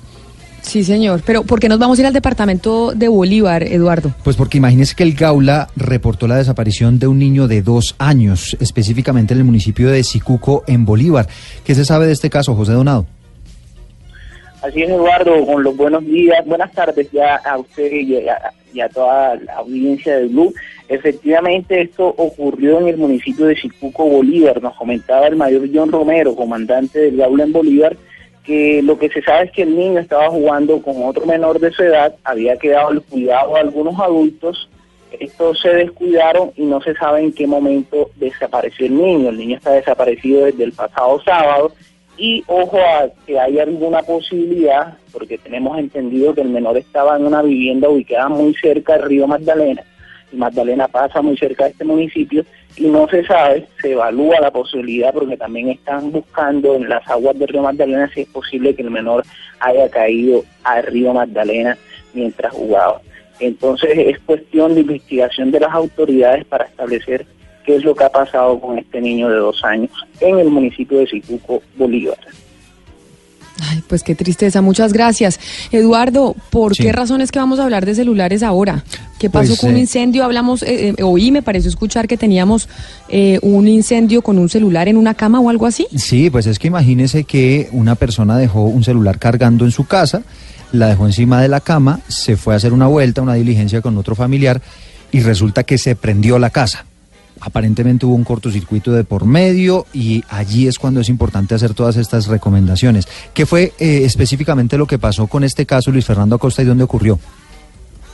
Eh, Eduardo, mire, el caso ocurrió en Suba, al norte de Bogotá. El dueño del teléfono contó justamente que dejó su teléfono eh, cargando encima de la cama mientras salió por unos 15 minutos de la casa para ir a hacer una diligencia o para ir a la tienda.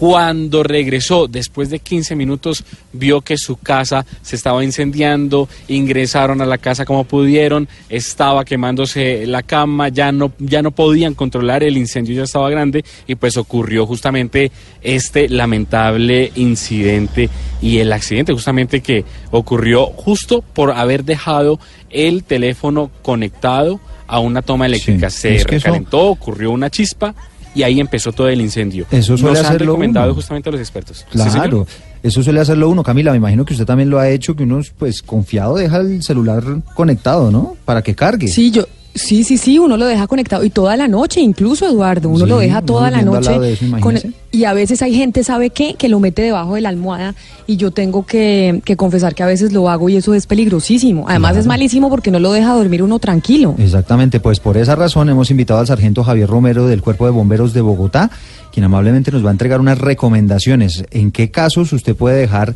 el celular debajo de la almohada o encima de la cama y en qué casos no? Y me imagino que esto, sargento, también tiene que ver con el lugar donde usted compra esos cargadores. Aló, buenos días, sí señor. ¿Cuáles son las recomendaciones, sargento?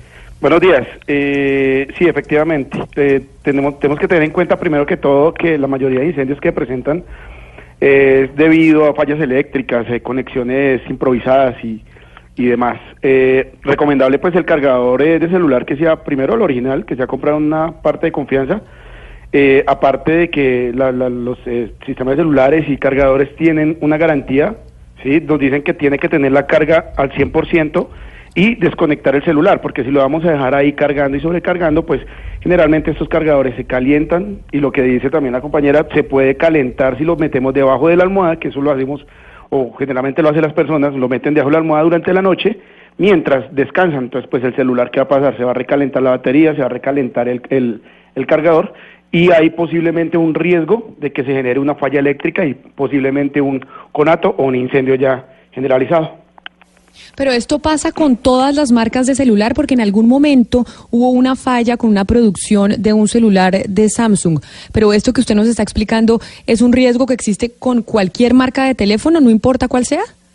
Sí, o sea, eh, vuelvo y le digo, el- generalmente lo que son cargadores, sí, todo lo que es sistema eléctrico siempre va a tener un riesgo. Depende también de la forma en que nosotros lo manejemos. Si ustedes se dan cuenta que ustedes dejan su cargador cargando, eh, su celular cargando, y cuando lo van a tomar ya después de una sobrecarga, el celular va a tener una temperatura, va a tener una temperatura generalmente alta.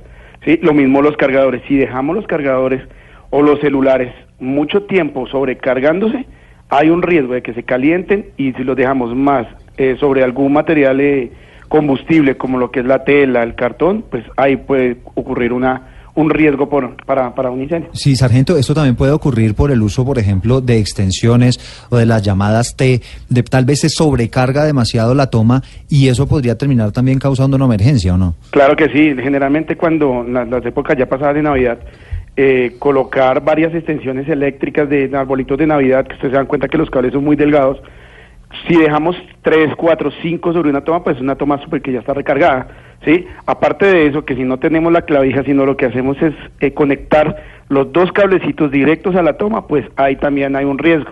O cuando unimos dos cables con cinta aislante, pues lo que vamos a hacer es una toma improvi- improvisada que también va a tener un riesgo de, de- de incendio posiblemente. Bueno, pues es el sargento Javier Romero. Muchísimas gracias por haber estado en este contacto con Mañanas Blue de los bomberos de Bogotá. Y ahí tiene usted, Camila, las recomendaciones para que no vuelva a hacer el chistecito de la almohada, ¿no?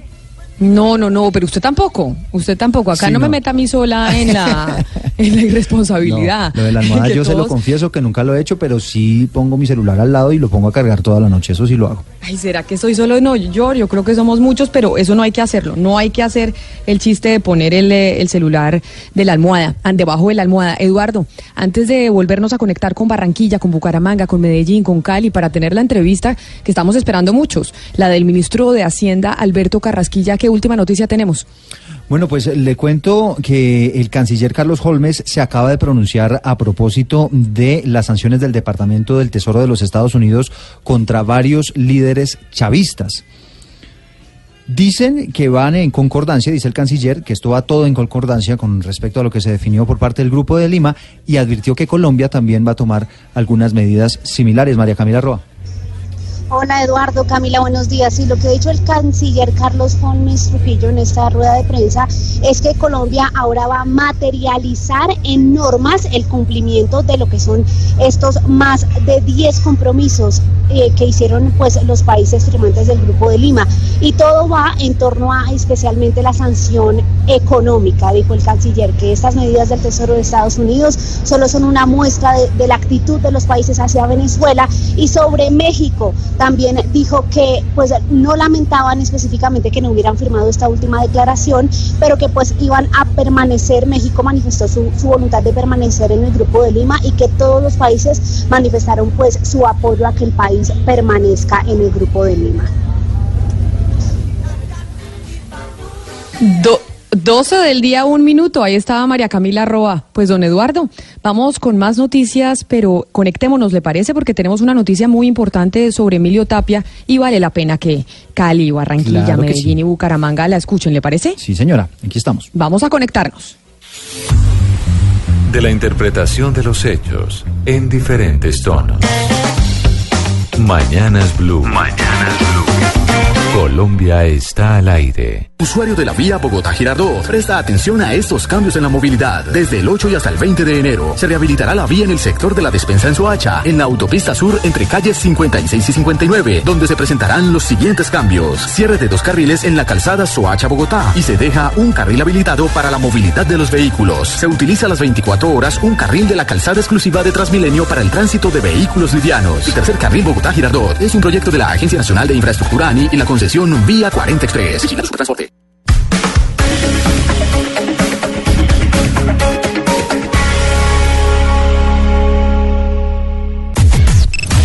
Unimos coordenadas. Unimos coordenadas. A partir de este momento, nuestra señal se extiende por todo el país. Colombia está al aire.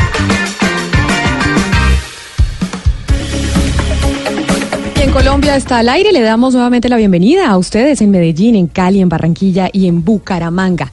Silvia Charri, habíamos anunciado que teníamos una noticia sobre Emilio Tapia, este personaje que estuvo involucrado en el carrusel de la contratación en Bogotá y mencionábamos que era importante que la escucharan también en Cali y en estas ciudades, en Medellín, Barranquilla y Bucaramanga, que estaban desconectados en sus informativos locales. ¿Qué pasó con Emilio Tapia? Pues mire, Camila, el juzgado de ejecución de penas de Barranquilla le dio el beneficio de casa por cárcel a partir del pasado 28 de diciembre. Eh, es decir, que ese mismo día Camila sale, digamos, Guido Nule salió ya en libertad, pero este también, digamos, le dan el beneficio de prisión domiciliaria. Él fue condenado en tres procesos distintos en el carrusel de la contratación de Bogotá. eh, por delitos como interés indebido en la celebración de contratos y cohecho, digamos todo que eh, se deriva de estas maniobras ilegales en la contratación de Bogotá, conocido como el carrusel de la contratación. Eh, él fue uno de los beneficiarios junto a Nule, junto a, recordemos, este otro empresario, Julio Gómez, mm, que resultaron favorecidos con, digamos, ese, ese cartel de la contratación. Eh, um, y bueno, hoy se conoce la noticia entonces de que le dan prisión domiciliaria. Lo que nos explican qué es lo que está pasando en este caso, Camila, es que todos están cumpliendo la- las tres quintas partes de la, pa- de la pena y por eso el juez no se puede oponer a esa petición de los respectivos abogados de que les den eh, esos beneficios. Bueno, pero entonces sería Silvia, Emilio Tapia y Guido Nule, ¿no? Sí, Son eh, dos personas involucradas en el mismo escándalo en el carrusel de la contratación de Bogotá, Y que el esto se dio bajo día, la además, parece- administración pa- parece una de Samuel ¿no? Moreno. Sí, Sí, parece sí, una sí. inocente. Claro, porque además fue 28 de diciembre, Día de los Inocentes. Sí, Camila, ambos estaban, digamos, involucrados en las irregularidades que rodearon eh, la licitación y la ejecución de los contratos mm, de la reparación de la malla vial. Recuerde usted de la fase 3 de Transmilenio que se dio entre el 2007 y el 2008 y estaban condenados desde el 2013 y 2014 porque fueron varios procesos. Bueno, los invito, Eduardo, Silvia Charri y todos los que están eh, en la mesa, son las 12 del día, 5 minutos, a que se queden con nosotros, conectados. ¿Por qué? Porque llegó el ministro de Hacienda, Alberto Carrasquilla, a Blue Radio. 12 del día, 6 minutos, como se los anunciábamos y les decíamos a ustedes, nuestros oyentes, que si se tomaran un café con el ministro de Hacienda, Alberto Carrasquilla, si tuvieran esa posibilidad de estar en un café, ¿qué le preguntarían? Pues estamos en esas. Decidimos invitarlo a la cabina de Mañanas Blue, a la cabina de Blue Radio, para que hablara con nosotros, porque hay muchas cosas que hablar con el ministro de Hacienda, que lleva pues mucho tiempo sin dar declaraciones en los medios de comunicación. Ministro de Hacienda, Alberto Carrasquilla, un placer tenerlo aquí con nosotros. Gracias por aceptar la invitación después de tanto tiempo que usted se había negado a hablar en los medios. Bienvenido. Muchas gracias, Camila. Encantado de estar aquí. Y esa es la primera. Esa es la primera pregunta que le quiero hacer, ministro. ¿Por qué razón usted se demoró tanto tiempo en hablar en los medios? ¿Por qué estaba, por qué no quería dar declaraciones públicas? No, al contrario, eh, apenas van saliendo los temas eh, uno a uno, pues eh, he hecho las ruedas de prensa, etcétera, para, para dar a conocer las decisiones que se van tomando. Eso es la costumbre que, que- que- que tenemos y así va a seguir siendo con todo el respeto y con toda la amplitud. Y nosotros hemos estado ahí en todas las ruedas de prensa, ministro. Pero no me diga que no, que mucha gente no le ha pedido entrevistas. Muchos medios le han pedido entrevistas y usted no ha querido dar entrevistas uno a uno. ¿Por qué se había demorado tanto tiempo en dar una entrevista? ¿Qué era- que- ¿Por qué se dedicó simplemente a estar en, eh, en las, en las ruedas de prensa, que son válidas y así, así tiene que seguir siendo, ni más faltaba? Pero, ¿qué lo hizo no hablar eh, directamente? No, a ver, pues cada vez que iba saliendo algún tema, eh, lo íbamos, eh, poniendo en los medios, etcétera. Eh, fue un semestre eh, duro, fue un semestre donde se discutieron diversas iniciativas legislativas que llevó el, go- el gobierno y que me correspondieron a mí. Hubo necesidad de, de aclarar muchísimo las cifras, etcétera. Entonces fue un semestre de mucha intensidad allá en el ministerio y por eso tocaba terminar los trabajos antes de comunicar los resultados. Y como fue un, un semestre duro, no me cabe duda, antes de entrar en materia con todas las cosas técnicas que le queremos preguntar, ministro, ¿usted eh, a veces se arrepiente y piensa que, que de pronto no valió la pena dejar su vida tranquila en el sector privado para irse eh, a enfrentar el sector público, que siempre en el Ministerio de Hacienda es bien difícil? ¿A veces eh, se arrepiente y, piensa que de y piensa que de pronto no valió la pena? No, para nada, Camila. Yo estoy muy contento. Eh, creo que la posibilidad que, que me dio el presidente de ayudar en este, en este proceso de gobernar fue un honor para mí. Estoy encantado con el trabajo que, que se está logrando, que se está haciendo y, y tengo muchas expectativas para el año que arranca eh, con cosas importantes y cosas que me, que me entusiasman mucho. Eso quiere decir, ministro, que usted en ningún momento se le ha cruzado por la cabeza, a pesar de que mucha gente se lo ha pedido, hubo hashtags en, las redes sociales, hubo congresistas que lo han venido solicitando, sobre todo cuando se dio el debate de los bonos de agua en el Congreso de la República encabezado por el doctor Robledo, que, pues, que le pedían su renuncia. Eso quiere decir que por su cabeza eso no ha pasado. No, para nada, Camila, no, no ha pasado para, para nada y eso, ese proceso se surtió y ahí en la, la, la gran mayoría del Congreso pues ya dio su veredicto en ese, en ese debate. Ministro, empecemos entonces ahora sí a hablar de las cosas que nos competen. Acaba de, de terminar el 2018 y de lo que se habló en la agenda legislativa fue de la reforma tributaria. Esa reforma tributaria que usted originalmente presentó, pues es muy distinta a la que finalmente salió. En el Congreso de la República se le cambiaron muchas cosas a esa reforma tributaria. ¿Usted quedó contento con la reforma? No con que se le haya aprobado, sino realmente con la mano en el corazón, como ministro técnico, como usted piensa económicamente que le convienen a Colombia. ¿Cree que esa era la reforma que necesitábamos o piensa que pues que no que realmente en el Congreso no se hizo el mejor trabajo? Yo creo que eh, es una reforma eh, aceptable, es una reforma que, que tiene una concepción que es igual a la, a la concepción que se tenía a la entrada del Congreso.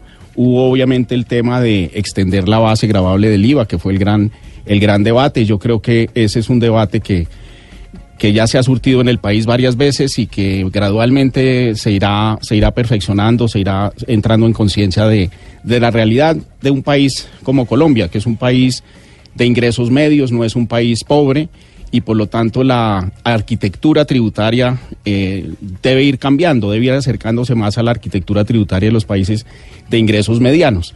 En concreto, eh, tiene que tener mucho más énfasis la tributación personal que la tributación empresarial, eh, lo cual es el caso en todos los países de ingreso medio y medio alto, en el cual en esas ligas estamos entrando nosotros, y ese debate se, se seguirá, seguirá surtiendo por la sencilla razón de que el país tiene muchas necesidades, tiene una clase media que pide mejorar los servicios públicos, que pide mejorar las carreteras, que pide mejorar los niveles de educación y de salud, y qué bien que así sea. Pero la falta de correspondencia entre esas solicitudes, entre esas exigencias, entre esas necesidades cada vez más sentidas eh, y la disposición a tributar, pues es algo que el país tiene que ir resolviendo y lo irá resolviendo como lo han resuelto muchos otros países que han pasado por esta misma etapa. No somos ni, de- ni, ni muchísimo menos exclusivos en este frente. Claro que sí, ministro. Ustedes habían anunciado y se había dicho que se necesita recaudar 14.7 billones de pesos para los programas sociales de este 2019 y para el financiamiento de lo que necesita el país. Y con esta reforma tributaria que salió del Congreso, que usted dice está bien, no es perfecta y eso me, me deja intuir que de, todas maneras pues no quedó usted así dichoso con, con la reforma que salió. ¿Cómo se van a financiar? eh, las cosas, porque esta reforma o esta ley de financiamiento realmente alcanza a duras penas a recaudar 7.4 billones de pesos. O corríjame usted si estoy mal en las cifras. ¿Qué va a pasar con el restante? ¿De dónde se va a sacar la plata? Ne- necesariamente, y es el mismo diseño de, una ley de financiamiento, eh, tienen que venir unos ajustes en el gasto. Eh, nosotros en este momento estamos, eh, hemos congelado 14 billones de pesos, hay un congelamiento de- por ese monto. Eh, desde luego los gastos de este primer trimestre están provistos, no va a haber absolutamente ninguna ningún problema y vamos a aprovechar este primer mes o este primer par de meses del año para eh, eh, identificar exactamente dónde van a venir los recortes y, y, y todo eso al amparo de la necesidad de cumplir en estricto sentido la regla fiscal, que es un mandato legal en nuestro país. Entonces la respuesta Pero- es recortes eh, y esos recortes están en este momento eh, estructurando. O sea, quiere decir, ministro, que va a haber un recorte importante, porque imagínense, si eran 14 billones más o menos lo que se tenía que recaudar y vamos a recaudar aproximadamente 7 billones, quiere decir que esos recortes se vienen, pero todavía en el gobierno no saben de dónde van a salir, o sea, cuáles son los recortes que se van a hacer. Hasta ahora se están pensando. Sí, eh, eh, eh, me- explico. Tenemos en este momento, y eso se hizo al finalizar el año, un congelamiento de, de rubros del gasto por 14 billones. Es decir, es- eso es un hecho que ya está. Y vamos a ver los últimos cálculos que, podamos construir sobre el efecto de la ley de financiamiento en- a nivel del recaudo, unido a lo que seamos capaces de hacer desde la DIAN en términos de mejorar nuestra capacidad de recolección tributaria, nuestra lucha contra la evasión y la ilusión, eh, para tener una cifra definitiva. Una vez tengamos esa cifra definitiva, pues empezamos a descongelar una parte de esos 14 billones que hoy están presupuestalmente congelados. Ministro, eh, a partir del año 2020 que se sienta eh, la reducción de impuestos a las empresas, en ese momento se va a generar otro hueco fiscal, o por lo menos en cierta medida, así lo han dicho algunos economistas expertos, y cuando yo le digo economistas expertos, sé que usted dirá algunos contradictorios, otros no, porque en nive- a nivel económico, pues ustedes no siempre están todos eh, de acuerdo. En ese momento se generará otro hueco fiscal y tal vez al gobierno que esté eh, por llegar, ¿le tocará hacer otra reforma tributaria? ¿Le, tocar- le tocará hacer otra reforma eh, estructural o no? Porque lo que va a pasar entonces es que estaremos de reforma, tribu- de reforma tributaria en reforma tributaria como, es- como hemos estado siempre. ¿Usted cree que eso va a pasar? No, yo creo que la, la historia en este momento es incompleta eh, en el sentido en que el año 2019 es un año en el que tenemos que enfatizar la reingeniería, digamos, del Estado, eh, eh, los planes de recorte ordenados, sistemáticos, etcétera, en el frente, por ejemplo, de los subsidios, en- en otros frentes de ese estilo. Entonces, la historia que dice que en el 2020 hay un problema fiscal no tiene en cuenta la suma de las dos cosas que en el, a lo largo del 2019 perfeccionaremos y tendremos plenos efectos en el 2020-2021, que son los planes de fortalecimiento de la DIAN, que es una parte muy importante de la ley de financiamiento, y por otro lado los ajustes eh, en, en el gasto público. Ministro, cuando usted habla de ajustes en el gasto, por supuesto que algunos sectores sociales entran en pánico. Le voy a preguntar concretamente por un programa, el de Familias en Acción. ¿Ese tipo de, de- programas sociales se van a ver afectados directamente con estos ajustes que tiene programado el gobierno? No, en, en- en el caso de Familias en Acción es un programa que, ha- que es un programa, de, digámoslo así, estrella dentro de la política social colombiana, es un programa de gasto focalizado supremamente bien diseñado la- el, censo de la población vulnerable del país y ese es el último rubro que, que uno quiere tocar porque es el- el realmente donde está la, la política social de fondo en el, en el país. Ministro, quiero eh, hablarle del manejo en el Congreso sobre esta reforma tributaria. Y es que el Centro Democrático, pues es el partido de gobierno, es el partido del presidente Iván Duque. Y en su momento el eh, senador Álvaro Uribe no estuvo de acuerdo, por ejemplo, con el IVA para la canasta familiar y con otras cosas de la reforma tributaria. ¿A usted le pareció un error y hoy, mirando para atrás, no haber concertado con el Centro Democrático, con el partido de gobierno, esta reforma antes de presentarla? Tal vez eso llegó a analizarlo o no. No, yo, yo estoy de acuerdo en que, en que uno en retrospectiva se da cuenta de cosas que hubiera hecho de otra manera. Probablemente lo que usted menciona, Camila, es, es, es correcto. Eh, si bien se, se, se hicieron muchas reuniones, muchísima concertación y por eso se llevó la ley tan avanzado el, el, calendario, le- el calendario legislativo, eh, sin duda uno eh, ya con la mirando hacia atrás eh, de pronto quisiera haber hecho cosas de otra manera. Es- eso que usted menciona de haber conversado más con el senador expresidente Uribe es probablemente una de las, de, las cosas. El punto de fondo es eh, la, la canasta familiar en Colombia ya está grabada en, en un sesenta y tantos por ciento.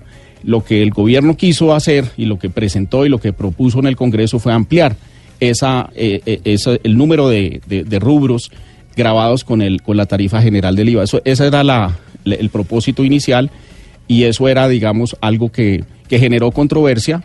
eh, y mirando para atrás, pues uno dice, hombre, de pronto mm, hubiéramos hecho cosas distintas, sí es posible, pero ya lo único que queda es mirar para adelante y para adelante vamos a tener un año de, de bastante trabajo en esos dos frentes que le menciono, el fortalecimiento de la DIAN y, y un recorte inteligente del, del gasto público. Pero ¿y cómo va a ser para que ese recorte inteligente del gasto público, ministro, lo hagan ustedes desde el Ejecutivo y no, por ejemplo, les pase como en el Congreso de la República con eh, la reforma o con la ley de financiamiento? Porque usted conocía, pues claramente, no me diga que no porque trabajó con él, el talante del senador Uribe como para saber que le iban a desbaratar esa reforma tributaria, no me diga que no. ¿Cómo van a hacer eh, con el tema de los recortes? La, una parte muy importante se, se hace por el lado administrativo, no es necesario eh, presentar eh, leyes eh, en, esa, en esa dirección y eso es lo- el, primer paso que, que haremos, es decir, es, un- es una discusión interna del gobierno, obviamente socializando y obviamente comunicando y obviamente explicando paso a paso las cosas, pero el hecho mondo y lirondo es que tenemos que ajustar el gasto al tamaño de lo que estamos los colombianos dispuestos a tributar eh, y no podemos excedernos en esos, en esos flujos de gasto, so pena de que nos eh, castiguen los mercados, se nos dificulte el endeudamiento, se nos dificulte el financiamiento y por eso es tan importante ajustarnos el cinturón a lo que estuvimos dispuestos a poner sobre la mesa en materia de tributación. Sí, ministro, eh, esta reforma tributaria suya generó todo tipo de controversias. Cada que se grababa algo o alguien, pues se generaba un gran debate nacional, pero donde sí hubo un gran consenso fue en el tema del aporte que deben dar a, este proceso los bancos. Mucha gente piensa que el sistema financiero gana mucho, tiene muchas utilidades y aporta realmente muy poco. ¿Usted quedó con- conforme con el tema de, del, del sector financiero y el aporte que hacen en esa reforma? Pues mire, eso fue una, una decisión del, del Congreso de la República. Eh, le, le impusieron al sector eh, financiero una sobretasa sobre el, tributo de, renta eh, y esa, esa sobretasa mm, se argumentó a mi juicio con no con todos los argumentos muy sólidos que digamos, es decir, el- puedo- puede ser perfectamente verificable cómo la tasa de retorno a la inversión en el sector financiero no es extraordinariamente alta. Se publican, son los números, el número de billones de pesos que, que- son las utilidades, pero no se tiene en cuenta que hay que aportar un capital y hay que tener un capital, que ese, eh, esa actividad económica está supremamente regulada, quizás más que ninguna otra, y no se incluyen todos los elementos de juicio. Yo no estuve de acuerdo con esa tasa, desde luego que ya es parte de la ley y ya, eh, y ya, ya es eh, agua debajo del río, ya eso ni, ni vale la pena discutirlo. Pero eh, eh, los argumentos que lo justificaron no me parecieron a mí eh, suficientemente fuertes. Quiere decir, ministro, que si hubiera sido por usted, usted eh, hubiera preferido que ese impuesto o esa nueva aporte que se le pone a los bancos en la reforma tributaria no hubiera pasado. Usted técnicamente no está de acuerdo. Sí, esa me preocupa, digamos, un poco la, la- la existencia de diferentes eh, tarifas en, en materia de renta eh, y realmente, pues, mm, no estuve de acuerdo con esa sobretasa. ¿Y usted cree que ello, esto se va a terminar demandando ante la Corte Constitucional y esa, esa sobretasa se puede caer? Porque incluso ya se ha dicho y se ha anunciado que los bancos pues van a- a demandar este tema porque no están de acuerdo y les parece que no cumple con un criterio básico que es que a todo el mundo se le trate por igual. ¿Usted cree que esto finalmente en la Corte podría llegar a caerse? Yo sé que usted es economista, no abogado, pero debe estar mejor informado que yo. No, no, Camila, al contrario, no, eh, eh, no tengo ninguna información sobre eso, no he hablado con, con los representantes del sector, digamos, gremiales, etcétera, para entender qué- cómo sería el, el curso de, ese, de esa potencial eh, demanda o lo que sea. Eh, entonces no me, no me, no me siento bien eh, hablando de algo que no he mirado. Ministro, se supone que la reforma tributaria, además de buscar recursos para financiar el Estado, busca apoyar eh, las empresas para generar eh, un crecimiento económico. Si se incrementaron los gastos de los hogares por cuenta de mayores impuestos, ¿eso no va a reducir la demanda interna, ministro, y por lo tanto, asimismo, va a generar un menor crecimiento? No, eh, digamos que si se hubiera afectado la, la tributación personal de una manera importante, quizás eso podríamos tener esa discusión, pero en términos concretos, eh, la inmensa mayoría de los colombianos eh, va a seguir en el mismo estatus tributario que tiene hoy en día, es decir, una inmensa mayoría de las personas naturales no van a pagar un solo centavo de impuestos y solamente para personas de ingresos supremamente altos dentro de la distribución del ingreso nuestro en el país eh, empiezan a, tener un cambio en la, en la tasa de tributación. Me- concretamente, solamente la gente que recibe ingresos superiores a 40 millones de pesos mensuales se, ven eh, marginalmente afectadas. De resto, la inmensa mayoría seguimos exactamente en las mismas. Ministro, le hemos preguntado muchas cosas de la reforma tributaria ya vamos a pasar a otros temas. Y le voy a dar, eh, un, como dicen las mamás, una, una de zanahoria, garrote y zanahoria. Entonces empiezo con, eh, con la zanahoria. Usted tiene un viceministro muy pilo, muy inteligente, eh, supremamente estudiado, que capoteó en los medios de comunicación y defendió la reforma tributaria como pudo. Sin embargo, es un ministro que es joven y que tal vez pues no tenía la experiencia para capotear una de las reformas, sino la reforma más importante que estaba empezando, que estaba tramitando el gobierno del presidente Duque tan solo empezando. ¿No le pareció que tal vez eh, quien tenía que salir a capotear eso era usted y que dejarlo en manos de su, de su viceministro, que como le digo es pilísimo y lo capoteó de la mejor eh, manera, pues no era lo adecuado y quien tenía que salir a ponerle el pecho y el frente era usted?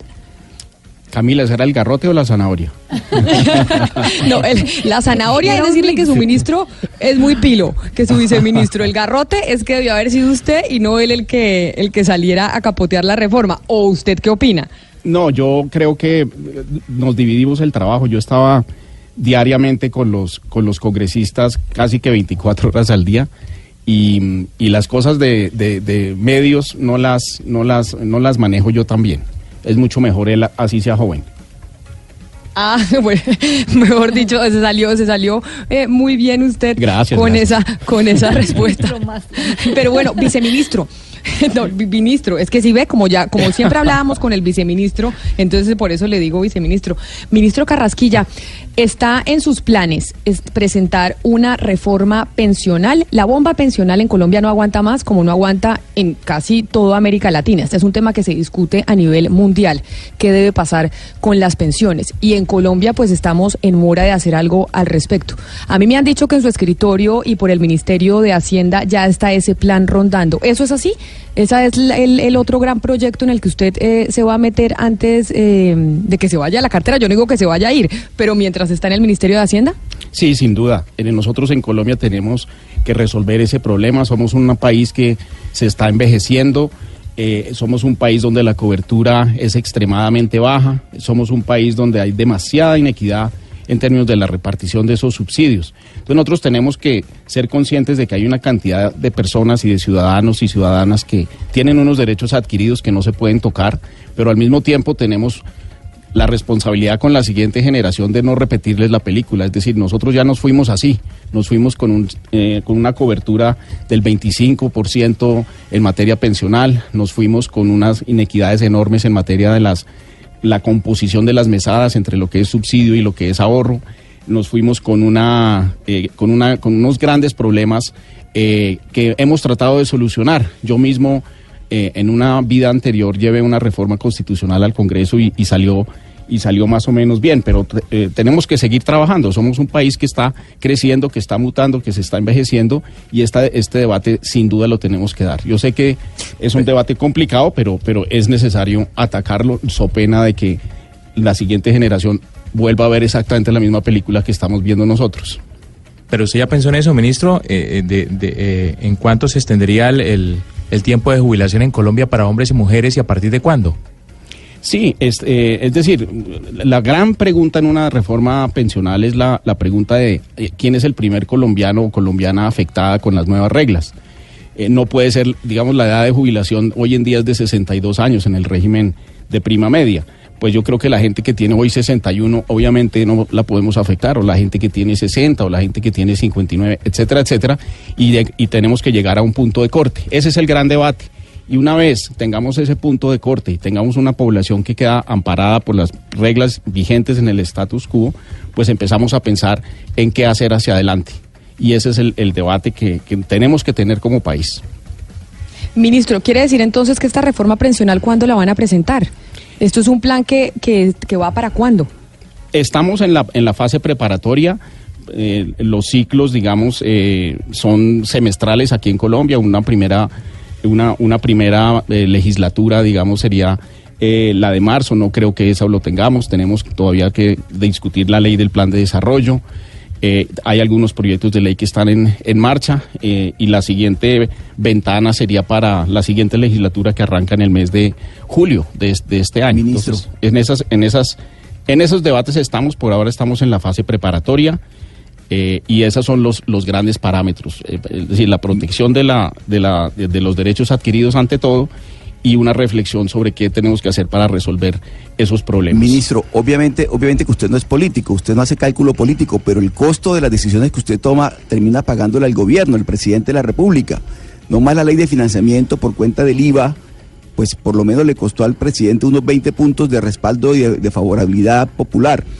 Esta reforma pensional va a tener un costo político enorme para el gobierno. ¿Usted no piensa en ese tipo de... esos cálculos no, los hace usted? No, esos cálculos no los hago yo. yo lo- el terror mío es el terror de no cumplir eh, lo que se necesita cumplir eh, para la siguiente generación de, de- de colombianos. Eh, realmente me da mucho más pánico una cobertura del 25% apenas en materia pensional que los puntos que usted menciona de las, de las encuestas. Pero entonces, Parte- le- ministro, le la pregunto noticia... porque hace parte. Eh, Le pregunto, le pregunto porque hace parte de un gobierno, o sea, hace parte de un gobierno y por supuesto que esas decisiones tienen un costo político para ese gobierno del cual usted hace parte. Sí, la alternativa de, de no asumir ningún costo político es una alternativa que no creo que sea aceptable para el presidente de la República.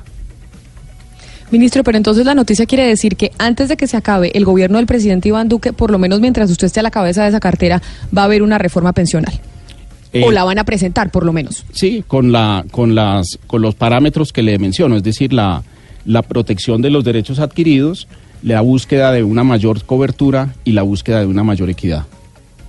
Y ya que estamos hablando de diferentes reformas, también se pasó en el, eh, en el Congreso de la República y acá en este programa hicimos un especial sobre uno de los puntos que se aprobó en la reforma política.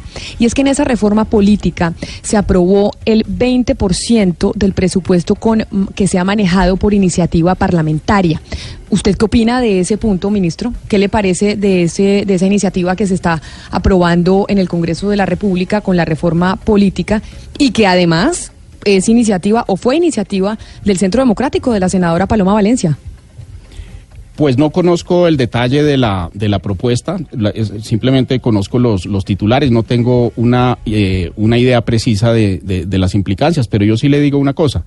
Una de las grandes ventajas que tiene Colombia es su estatuto orgánico presupuestal. El estatuto orgánico presupuestal no permite que sucedan cosas como la que está sucediendo hoy día en los Estados Unidos, donde hay un bloqueo absoluto y total eh, para, para la- la- en términos de la generación de las apropiaciones.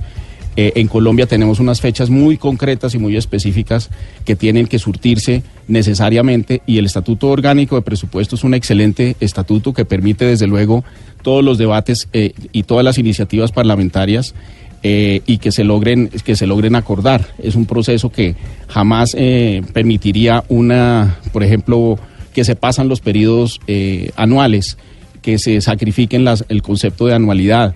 Eh, y eh, esas grandes ventajas que tiene nuestro Estatuto Orgánico Presupuestal a mí me preocupa empezarlos a debatir de por partes y empezar a, a- a quitar ese instrumento que es tan importante y es tan sólido en Colombia y que es motivo de envidia en muchos, en muchos otros países. Quiere decir entonces, ministro, que usted no le gusta mucho la idea, que no la conoce muy bien, es una cosa, pero que, el, eh, que el legislativo o que los congresistas estén manejando el 20% o tengan capacidad de decisión de instrucción de ese 20% en el gasto, ¿no le parece a usted que sea benéfico para el país?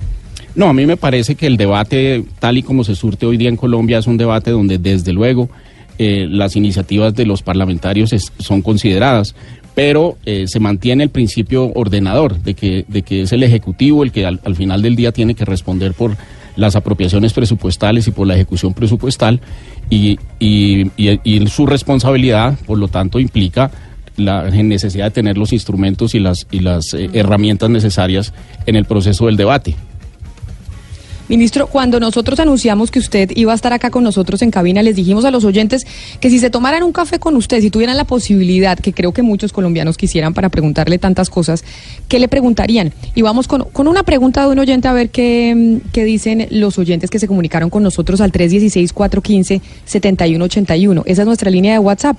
¿Qué le preguntaría usted al ministro Carrasquilla si tuviera la posibilidad de tomarse un café con él? Hola señores Blue Radio, buenos días de Bogotá. Con Andrés yo le preguntaría al señor Carrasquilla que por qué dice o dijo días anteriores que un mínimo en Colombia era demasiado alto. ¿Por qué razón a usted le parece que, que el mínimo era demasiado alto? O, mejor dicho, ¿por qué lo dijo en, en su momento? Y eso me da pie para preguntarle otra cosa después de que usted me responda. ¿El salario mínimo se refiere? Sí, claro, El por salario supuesto, mínimo. el salario mínimo. Eh, mire, básicamente por la, la conformación de nuestro mercado laboral eh, debe preocupar a cualquier ciudadano colombiano y es, en primer lugar, eh, una, una tasa de desempleo relativamente alta, aunque si bien estamos en un dígito todavía, nuestra tasa es alta comparativo internacional y sobre todo, y ese es el número dos, la altísima tasa de informalidad. Entonces, cuando la tasa de informalidad se acerca al 50% del mercado laboral y dentro de ese 50% que trabaja en la informalidad, la inmensa mayoría le contestan las encuestas de ingresos y gastos diciendo que reciben mensualmente una cifra inferior o muy inferior a la que llamamos el, el- el- el- salario mínimo. Entonces lo que yo estaba diciendo en ese momento no era cosa distinta a decir, mire, el salario mínimo que decretamos cada año eh, es muy diferente del salario mínimo que recibe la gente en Colombia en el mundo real. Y, es significativamente más alto esa cifra que la cifra que ocurre en la realidad de- de- de- del, mercado laboral. Es- a eso me refería. eh, la frase me le quitan la, segunda parte. Me la dejan solamente que el salario mínimo, sí dije eso, punto seguido, eh, y esto es en comparación con los, con el- con los ingresos que son eh, observados en el mercado laboral colombiano.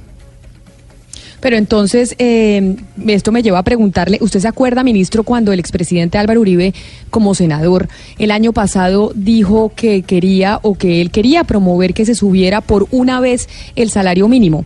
Que en ese momento usted no estaba dando declaraciones en los medios de comunicación y habiendo leído papers suyos, habiendo escuchado declaraciones suyas, uno intuía que evidentemente usted no estaría de acuerdo con esa propuesta del presidente Uribe. Pero esa era una intuición que hacíamos nosotros aquí desde los medios de comunicación. Cuando el expresidente Uribe hizo esa propuesta en el Senado de la República, ¿usted cómo lo recibió?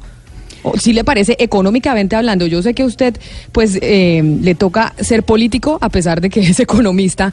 ¿Sí le gustó esa propuesta del expresidente Uribe o no? Me parece que, va en la misma dirección que, me, estaba mencionando anteriormente y es, me parece que si bien hay algunas personas que se verían beneficiadas, eh, más o menos el 10% del mercado laboral, 10% de las personas del, que, están en, en el mercado laboral, que son más o menos unos 22 millones de personas, reciben un salario mínimo y se verían beneficiados. Ese 2 millones de personas se verían beneficiados. Sin embargo, a mí me preocupa los 10 millones que están por debajo del umbral del salario mínimo legal. Eh, en la medida en que se les aleje el salario mínimo legal de sus reales posibilidades en el mercado, va a ser una muralla eh, a la Trump. Eh, la, la población informal le va a quedar más difícil entrar a la formalidad con todos los problemas que eso tiene. No estoy para nada en contra, ni estoy para nada diciendo que el salario mínimo en Colombia hoy en día eh, alcance para comprar muchos bienes y servicios. Lo que estoy diciendo y lo que me preocupa es que una gran eh, proporción de, la, de los 22 millones de personas que estamos en el mercado laboral eh, están por debajo de ese, de ese umbral y subirlo eh, dificulta ese acceso. Esa es mi preocupación. Entonces me gustaría ver esa propuesta enriquecida con maneras de atacar también el problema de la población en situación de informalidad. Pero independientemente de esa preocupación, me- ministro, ¿usted ha hecho el ejercicio de, de cómo un colombiano hace para vivir con un salario mínimo? ¿Usted ha hecho el ejercicio de coger los 828 pesos y, y distribuirlos en, en- en los gastos mensuales de, de un ciudadano promedio? Pues claro que, que lo, que lo he hecho. eh, y, pero- cómo le ha ido? Muy bien, eh, muy bien. Eh, lo que más me preocupa es la gente que no recibe los 828, sino que recibe 415 o que recibe 330.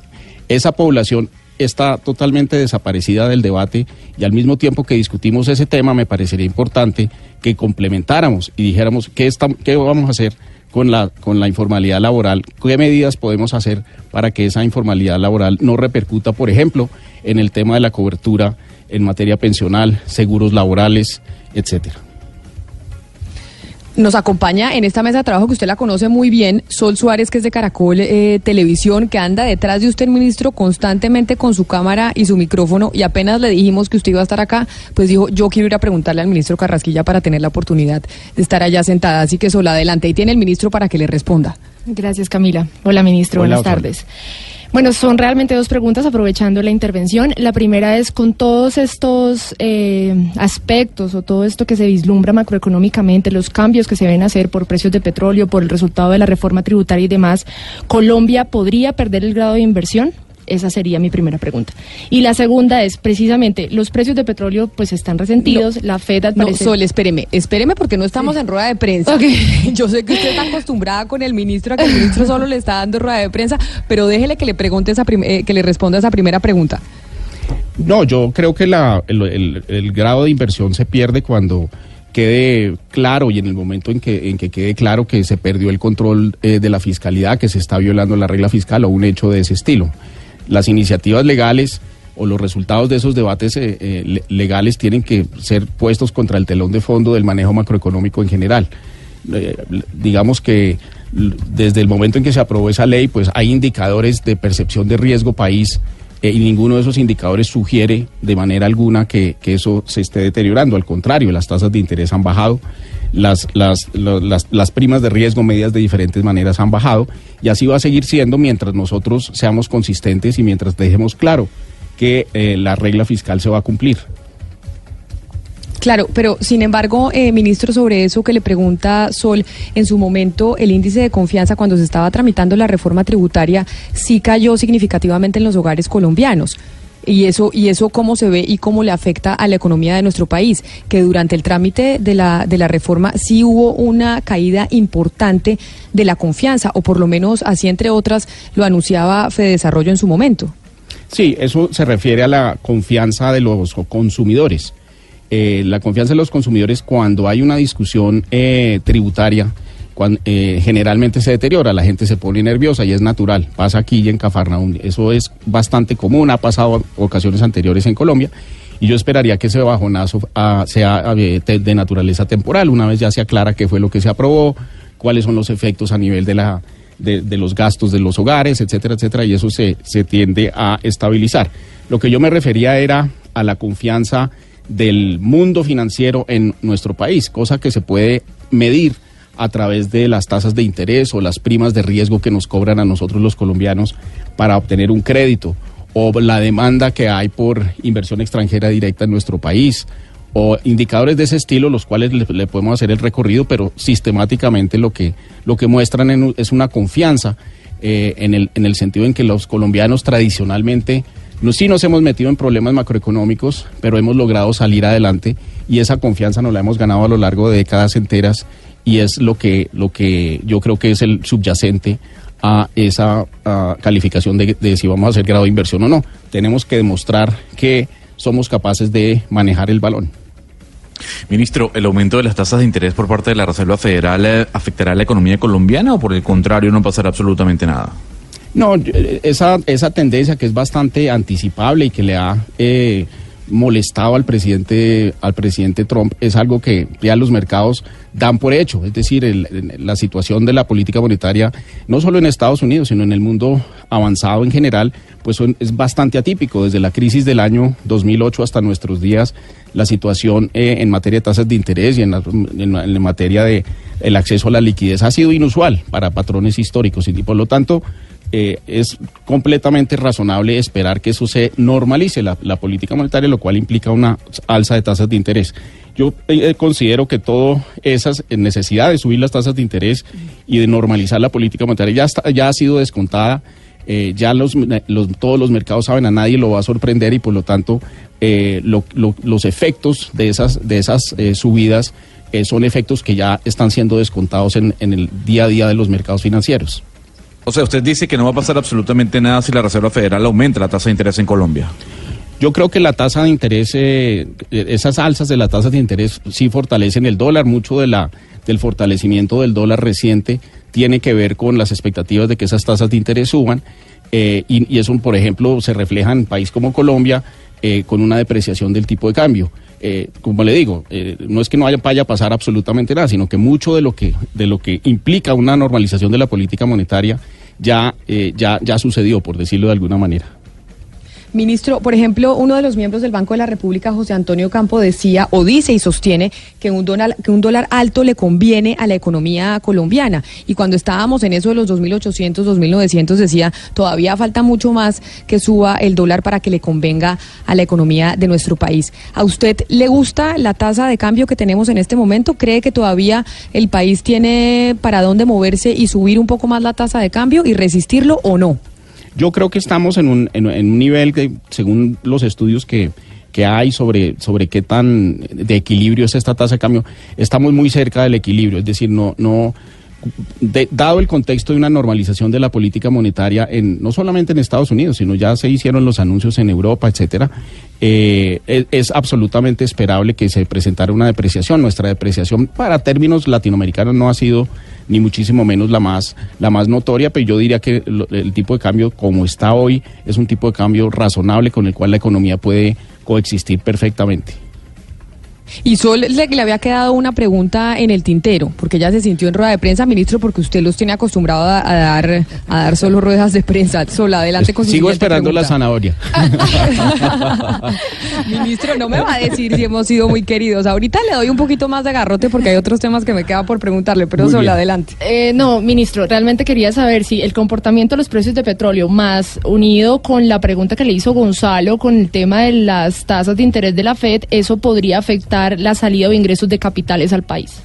Sí, la, la respuesta es que yo, yo pienso que la proporción de la, de, por ejemplo, en términos de los TES, de los títulos de deuda pública del gobierno, más o menos ha sido constante la presencia extranjera en ese mercado, más o menos un 25%, muy, muy estable.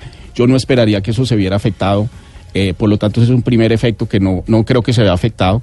La inversión extranjera, por lo menos al tercer trimestre, cuando ya tenemos cifras más, más consolidadas, es muy parecida a la que hubo en el año en el año 2017, es decir, eso también ha sido estable y las tasas de interés eh, se han mantenido estables o incluso han bajado. Eh, yo esperaría que, desde luego, eh, lo- los tiempos del 2019 van a ser distintos. Un proceso de normalización de la política monetaria siempre tiene sus riesgos y sus incomodidades. Yo no estoy diciendo que no vaya a haber aguas picadas en algún momento de la trayectoria, pero sí estoy diciendo que mucho de lo que se viene eh, ha sido anticipado y, es absolutamente normal que, que se haga. Es por el bien de la economía internacional, por decirlo de alguna manera.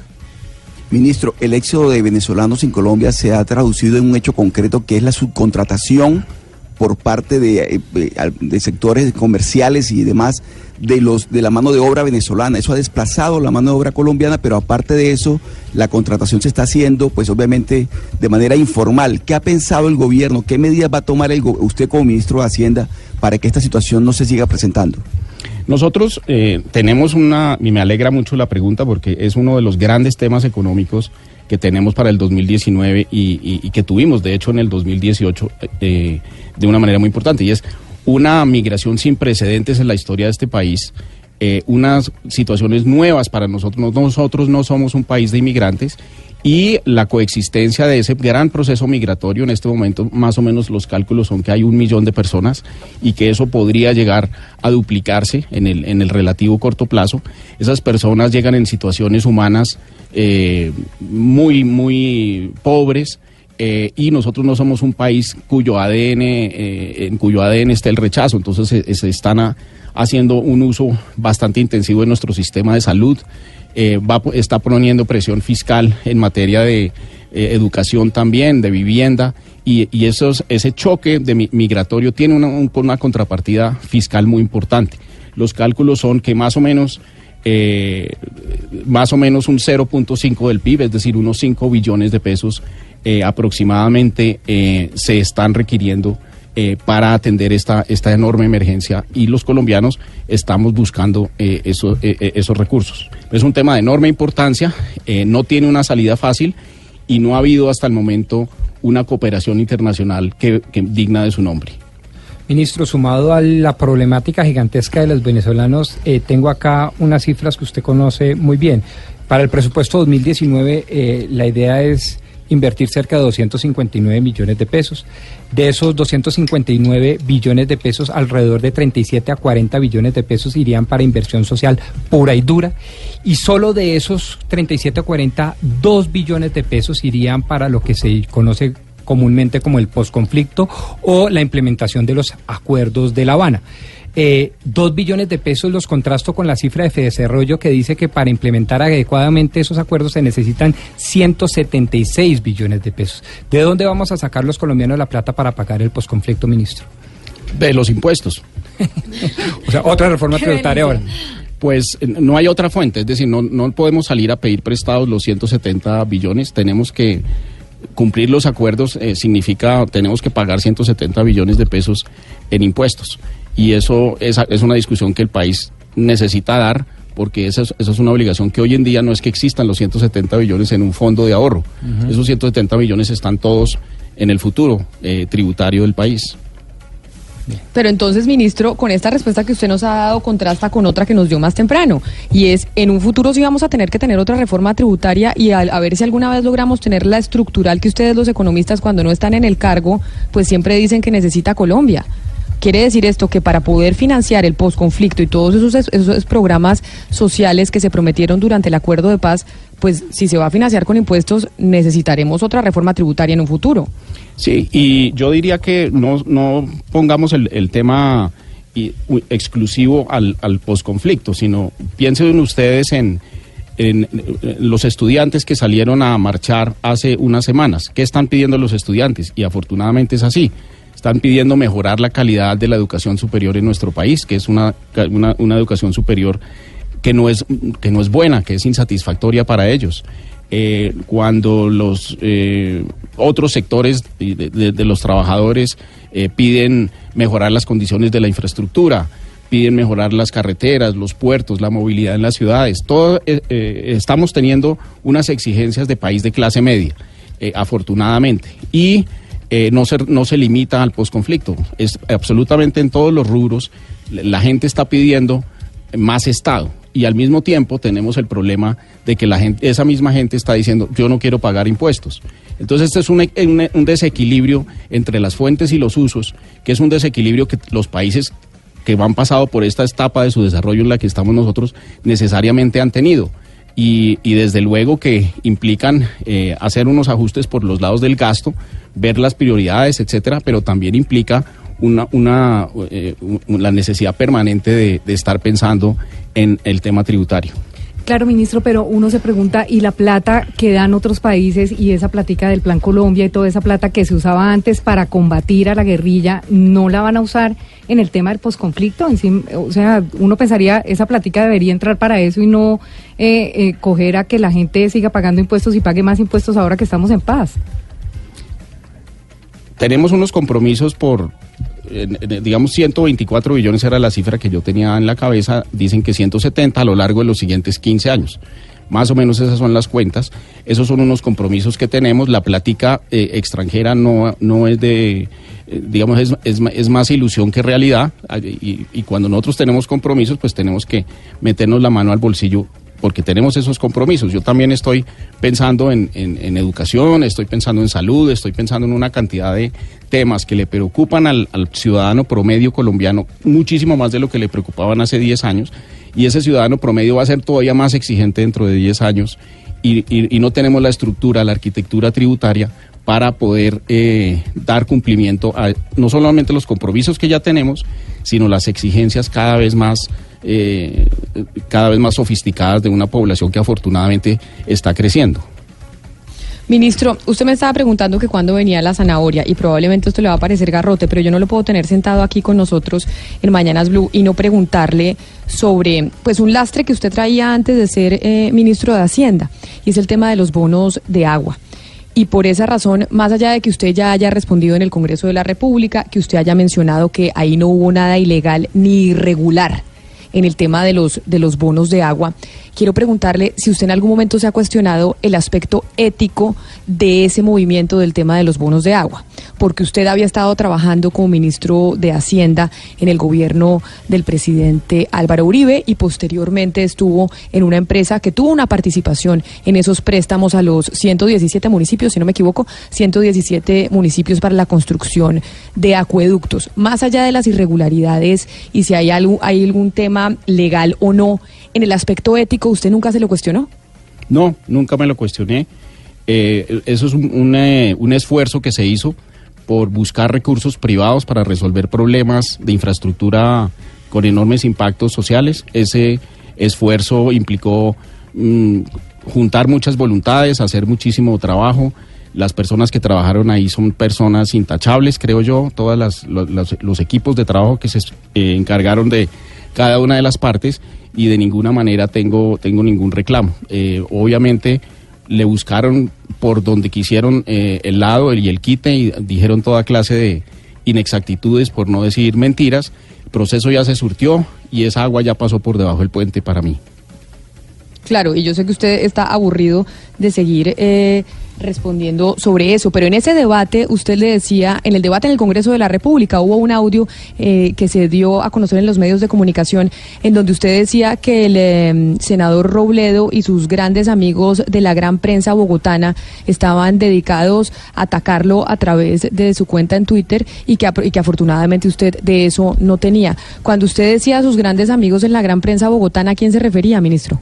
No, me refería, es un término genérico, eh, puede hacer una recopilación de las columnas, etcétera, etcétera, que, fueron saliendo y ahí está la respuesta. Lo- repito, no tengo absolutamente ni- ningún eh, inquietud de tipo ético, ni de tipo legal, ni de tipo absolutamente nada de eso. No me arrepiento de haber sido parte de, de un proceso que buscaba resolver un problema eh, y, y no tengo nada que ver con presuntas irregularidades que hubo una vez los recursos entraron a las arcas de algunos de los municipios, si es que sucedió. Eh, por lo tanto, para mí eso, esa agua ya pasó por debajo del río. No tengo, no, creo que los resultados eh, en términos de la votación, porque me hicieron moción de censura, eso se vota y la votación a mi juicio fue bastante clara y contundente. Y sigo con el garrote, ministro. Y es que hubo una publicación y cuando supieron que íbamos a hablar con usted me pidieron que le preguntara sobre esto. Una publicación que hizo cuestionpublica.com en donde publicó lo siguiente, los contratos eh, con Odebrecht o el contrato con Odebrecht que compromete al ministro Carrasquilla. Ese es el titular eh, de la historia. Y lo que dice esa historia o ese artículo básicamente es que el contrato que tuvo la firma Cofigura con Odebrecht fue cuestionado por la revisora PricewaterhouseCooper, que era para la elaboración del COMPES del ferrocarril de Carare. ¿Qué papel tuvo en ese contrato la firma Cofigura que usted representaba y de la que además era accionista. ¿Sabe de qué contrato le hablo, ministro? Y sabe de la revisión y la cuestión que hizo Pricewaterhouse revisando ese contrato. No, no tengo, no tengo ni idea.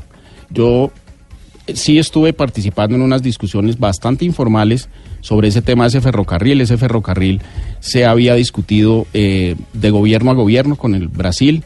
Ese ferrocarril buscaba sacar carbón eh, y utilizar ese carbón en el Brasil para unas plantas siderúrgicas, si no me acuerdo mal. Eh, al final del día ese proyecto se, se archivó, no, no, fue, no, no dio los números y desde el punto de vista de lo que a mí me correspondió fue un trabajo como de dos o tres meses simplemente mirando los números y, y lo que yo dije al cabo de ese, de ese examen de los números es que eso no, no daba, ese, esos números no daban. Pero usted tuvo información, ministro, o tuvo conocimiento de que Pricewaterhouse estuvo cuestionando ese contrato o, o la factura, o eso usted no tuvo conocimiento. No, es que esos son hechos de hace más de 10 años y no conozco la, de verdad la verdad el, ningún informe de Pricewaterhouse eh, sobre un sobre ese sobre ese incidente o sobre ese, ese proceso que se surtió en su momento hace más de 10 años. No tengo la memoria tan buena como para eso. No, no, no, ya me, ya me imagino, pero me, me parecía importante preguntarlo. Ministro, ¿le pareció muy duro el garrote? No, para nada, Camila, para nada. Ah, bueno. Ah, bueno, quiero hacerle una, una última pregunta que le habíamos pedido a la gente de Fedesarrollo, precisamente, que obviamente nos parecían expertos para preguntarle a usted y me parece que tal vez es importante que usted la escuche para que les pueda responder. Bueno, yo tengo dos preguntas para el ministro Alberto Carrasquilla. La primera es si el gobierno está considerando hacer algún cambio, modificación o flexibilización de la regla fiscal y en qué dirección están pensando hacer esa modificación, si es que se lo están considerando. Y segundo, ¿qué acciones concretas está planteando el equipo económico para solventar tal vez el, principal reto de la economía colombiana, que es volver a crecer a tasas por arriba del 4,5%, aumentando la productividad? ¿Qué medidas concretas están planteando desde el punto de vista de infraestructura, educación, desde el punto de vista de regulación? Que generen de nuevo un impacto de corto plazo en términos de aumentar la productividad de la economía colombiana, que ha sido muy baja en las últimas décadas. Sí, lo primero, el, el tema de la regla fiscal. La regla fiscal, digamos, por mandato de la, de la ley, se tiene que cumplir todos los años. El comité encargado de hacer la revisión y de fijar exactamente de manera numérica cuánto, eh, cuánto es el, el, el, déficit permitido por, eh, por, el, por la regla fiscal, es un comité que, que estamos pensando eh, debe ser más, más, eh, más independiente, inclusive vamos a tratar en la ley del plan de fortalecerlo, darles más independencia y por supuesto que ellos sean los que digan eh, cómo se modifica o qué cambios numéricos hay en, en materia de la regla y no el gobierno. Es muy importante decir que nosotros tenemos algunos argumentos, incluido la, la presencia de ese gran, gran choque migratorio venezolano que está presionando temporalmente las arcas eh, fiscales y que tenemos todo un, planteamiento para ese comité eh, eh, consultivo de la regla fiscal para, para que ellos examinen ese, esas, esas ideas que tenemos alrededor del tema, con toda la técnica y toda la tranquilidad y todo el, rigor eh, del mundo. Entonces no, nosotros no estamos pensando hacer absolutamente ninguna modificación, ni de fondo, ni de forma, ni numérica tampoco en términos de la, de la regla fiscal. En términos de productividad, eh, el que es el segundo punto eh, de Luis Fernando es, es, un tema supremamente importante. Entonces va, vamos por partes. En primer lugar, creemos que los problemas de productividad se asocian a los, eh, a los sobrecostos de utilizar eh, el, capital. Uno de los grandes problemas eh, para avanzar en materia de, productividad es el, mucho esfuerzo que hay que hacer para tener capital eh, en Colombia. Las, tarifas de, de, renta, las tarifas, la carga para las utilidades de las empresas era muy alta. La ley de financiamiento lo reduce de manera muy significativa y ahí hay un efecto sobre el crecimiento económico que genera sinergias en materia de productividad. Número dos, como bien lo decía el doctor Mejía, eh, el tema regulatorio es un segundo gran problema. Nosotros, de, junto con el ministro de Comercio, eh, estamos adelantando una, una revisión muy cuidadosa de la, de la, de la regulación el doctor Mejía, cuando estaba en el Departamento Nacional de Planeación, avanzó muchísimo en esto y hemos usado sus ideas y sus, y sus resultados para seguir profundizando. Y en tercer lugar, no tenemos plata para, para, para vías. Eh, simplemente el, lema que tenemos en el gobierno es, básicamente terminar eh, lo, que no, lo que está iniciado y no se ha terminado, lo que tiene dificultades jurídicas, eh, digamos, eh, resolverlo y ejecutar, ejecutar, ejecutar, digamos, en, en- en- términos de infraestructura. Ministro, pero entonces usted dice que no hay plaza, plata para vías, ¿qué pasó con Isagen? Cuando el eh, gobierno del presidente Juan Manuel Santos, Mauricio Cárdenas era el ministro, ese fue un gran debate que no se debía vender Isagen y siempre se nos vendió que Isagen se tenía que vender porque era mucho más productivo poner esa plata en una fiducia o en una especie de fiducia que le prestara a los concesionarios que iban a construir las vías de cuarta generación. ¿Qué pasó con esa plata? ¿A quién se le prestó? Si usted nos dice que no hay plata para construir vías. No, la plata está en el patrimonio eh, de la financiera del desarrollo nacional. Lo que yo me refiero es no tenemos plata para iniciar nuevas, eh, nuevos emprendimientos en materia de vías. Las vías que se concibieron en su momento, más las vías terciarias que, que- que- que se están planteando, eso es la- esa es la plata que hay. Es decir, no tenemos eh, cómo iniciar un gran programa de infraestructura vial, ni ferroviaria, ni de puertos, ni, ni, ni nada de eso. Lo que, lo que tenemos es una cantidad de procesos eh, que están empezados pero que no se han logrado eh, ejecutar, que no se han logrado ni- en muchos casos ni siquiera cierres financieros eh, la- eh, y eso es lo que lo que me refiero, es decir, vamos a ejecutar lo que está en proceso de ejecución, no vamos a iniciar un nuevo gran es- plan vial nacional. Ministro, pero esa plata entonces no se le va a prestar a la gente de las vías de cuarta generación, que va a pesar con esa, con esa plata. O sea, está ahí guardada, pero guardada rentando a intereses, eh, discúlpeme la palabra, paupérrimos, o se le está prestando a alguien que le está pagando a la nación mejores intereses para que sea más rentable de, que- de lo que era Isagen. La, la financiera tiene un, un plan de trabajo y hace uso de todo su patrimonio y, y una parte muy importante del patrimonio es la plata, eh, la plata de Isagen. Entonces, ha sido partícipe de muchísimos de los cierres financieros que se han dado hasta el momento, va a ser partícipe de otros cierres financieros y va a usar todo su balance para lograr hacerlo. Entonces, eh, esa plata está ahí, esa plata se está ejecutando de acuerdo a lo que a los propósitos y al, mandato de la, de la financiera y así va a seguir siendo. Ministro, saliendo de las fronteras del país, creería uno que va a haber una muy buena sintonía entre el gobierno de Bolsonaro y el de Duque. Incluso Eduardo, su hijo, estuvo visitando Colombia. Eso en el tema político, en el tema económico-comercial, ¿qué ventajas le ve a, la posible sociedad de los gobiernos de Colombia y Brasil? Y de desventajas, si Pablo Guedes adelan- adelanta esa reforma liberal de bajar tanto los impuestos a las empresas, ¿no puede hacer de Colombia como el patito feo del barrio? Eh, mm, digamos, no, no veo la, digamos, la, el argumento por el, por el cual eh, habría más, eh, más empatía ahora de lo, que, de lo que era el caso anteriormente. Yo creo que las relaciones eh, como estados de Brasil y de Colombia han sido eh, estupendas a, a lo largo de, ya- de la historia, independientemente de los gobiernos que en un momento o en otro estén ahí. Eh, yo creo que eso eh, como Estado va a seguir siendo el caso. y en, en términos de la reforma liberal, pues habrá que ver qué, qué es lo que, lo que van a proponer. Pero sí, definitivamente, eh, nosotros en Colombia pues, estamos en, en, una, en unas condiciones eh, desde el punto de vista tributario que se podrían, eh, se podrían mejorar para las empresas, pero en la ley de financiamiento hicimos un, un enorme esfuerzo. Los cálculos son que la tasa efectiva se reduce como en unos 20 o 25 puntos eh, a lo largo del- del- de, los próximos dos o tres años. Eso es un avance, me parece muy importante que no lo deja dista de- de ser calificable como del patito feo. Ministro, nos encantaría seguir hablando con usted porque hay muchos temas, pero vienen eh, más programas y se nos acaba el tiempo. Muy bien. Así que agradeciéndole que haya venido, haya aceptado eh, responder todas las preguntas, que no todas eran garrote, también le dimos zanahoria. Sí, no nos diga que no, es, que no fue tan difícil. Tiene toda la razón, fue muy grato además, muy, muy querido. Ministro, Muchas gracias. Mire, le digo una cosa antes de que se nos vaya y que despidamos. Entonces quiere decir que usted está, usted está aquí y aquí se queda. Usted no va a renunciar y no se va para ningún lado. Usted va a seguir y su próximo proyecto, entre otras, es la reforma pensional. Sí, señora, así es. Eh, tenemos que pasar por la ley del plan de desarrollo, que es un debate variado, interesante, eh, bonito, si se quiere. Eh, y eso se- no- eh, arrancamos ahorita a finales de este mes y probablemente se nos va, nos vamos a ir hasta el mes de mayo, junio en esa, en esa discusión.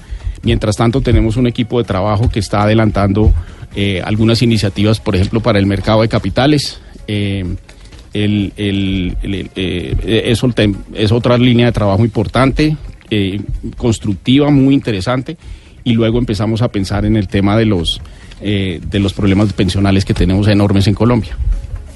Es el ministro de Hacienda, Alberto Carrasquilla. Ministro, muchas gracias. Le robamos unos minutitos a nuestros compañeros eh, de Meridiano Blue, pero creemos que el invitado que teníamos hoy así lo merecía. Así que a ustedes muchas gracias por haber estado con nosotros. También nos volvemos a encontrar mañana y ya, quédense ustedes que ya viene Silvia Patiño con Meridiano Blue.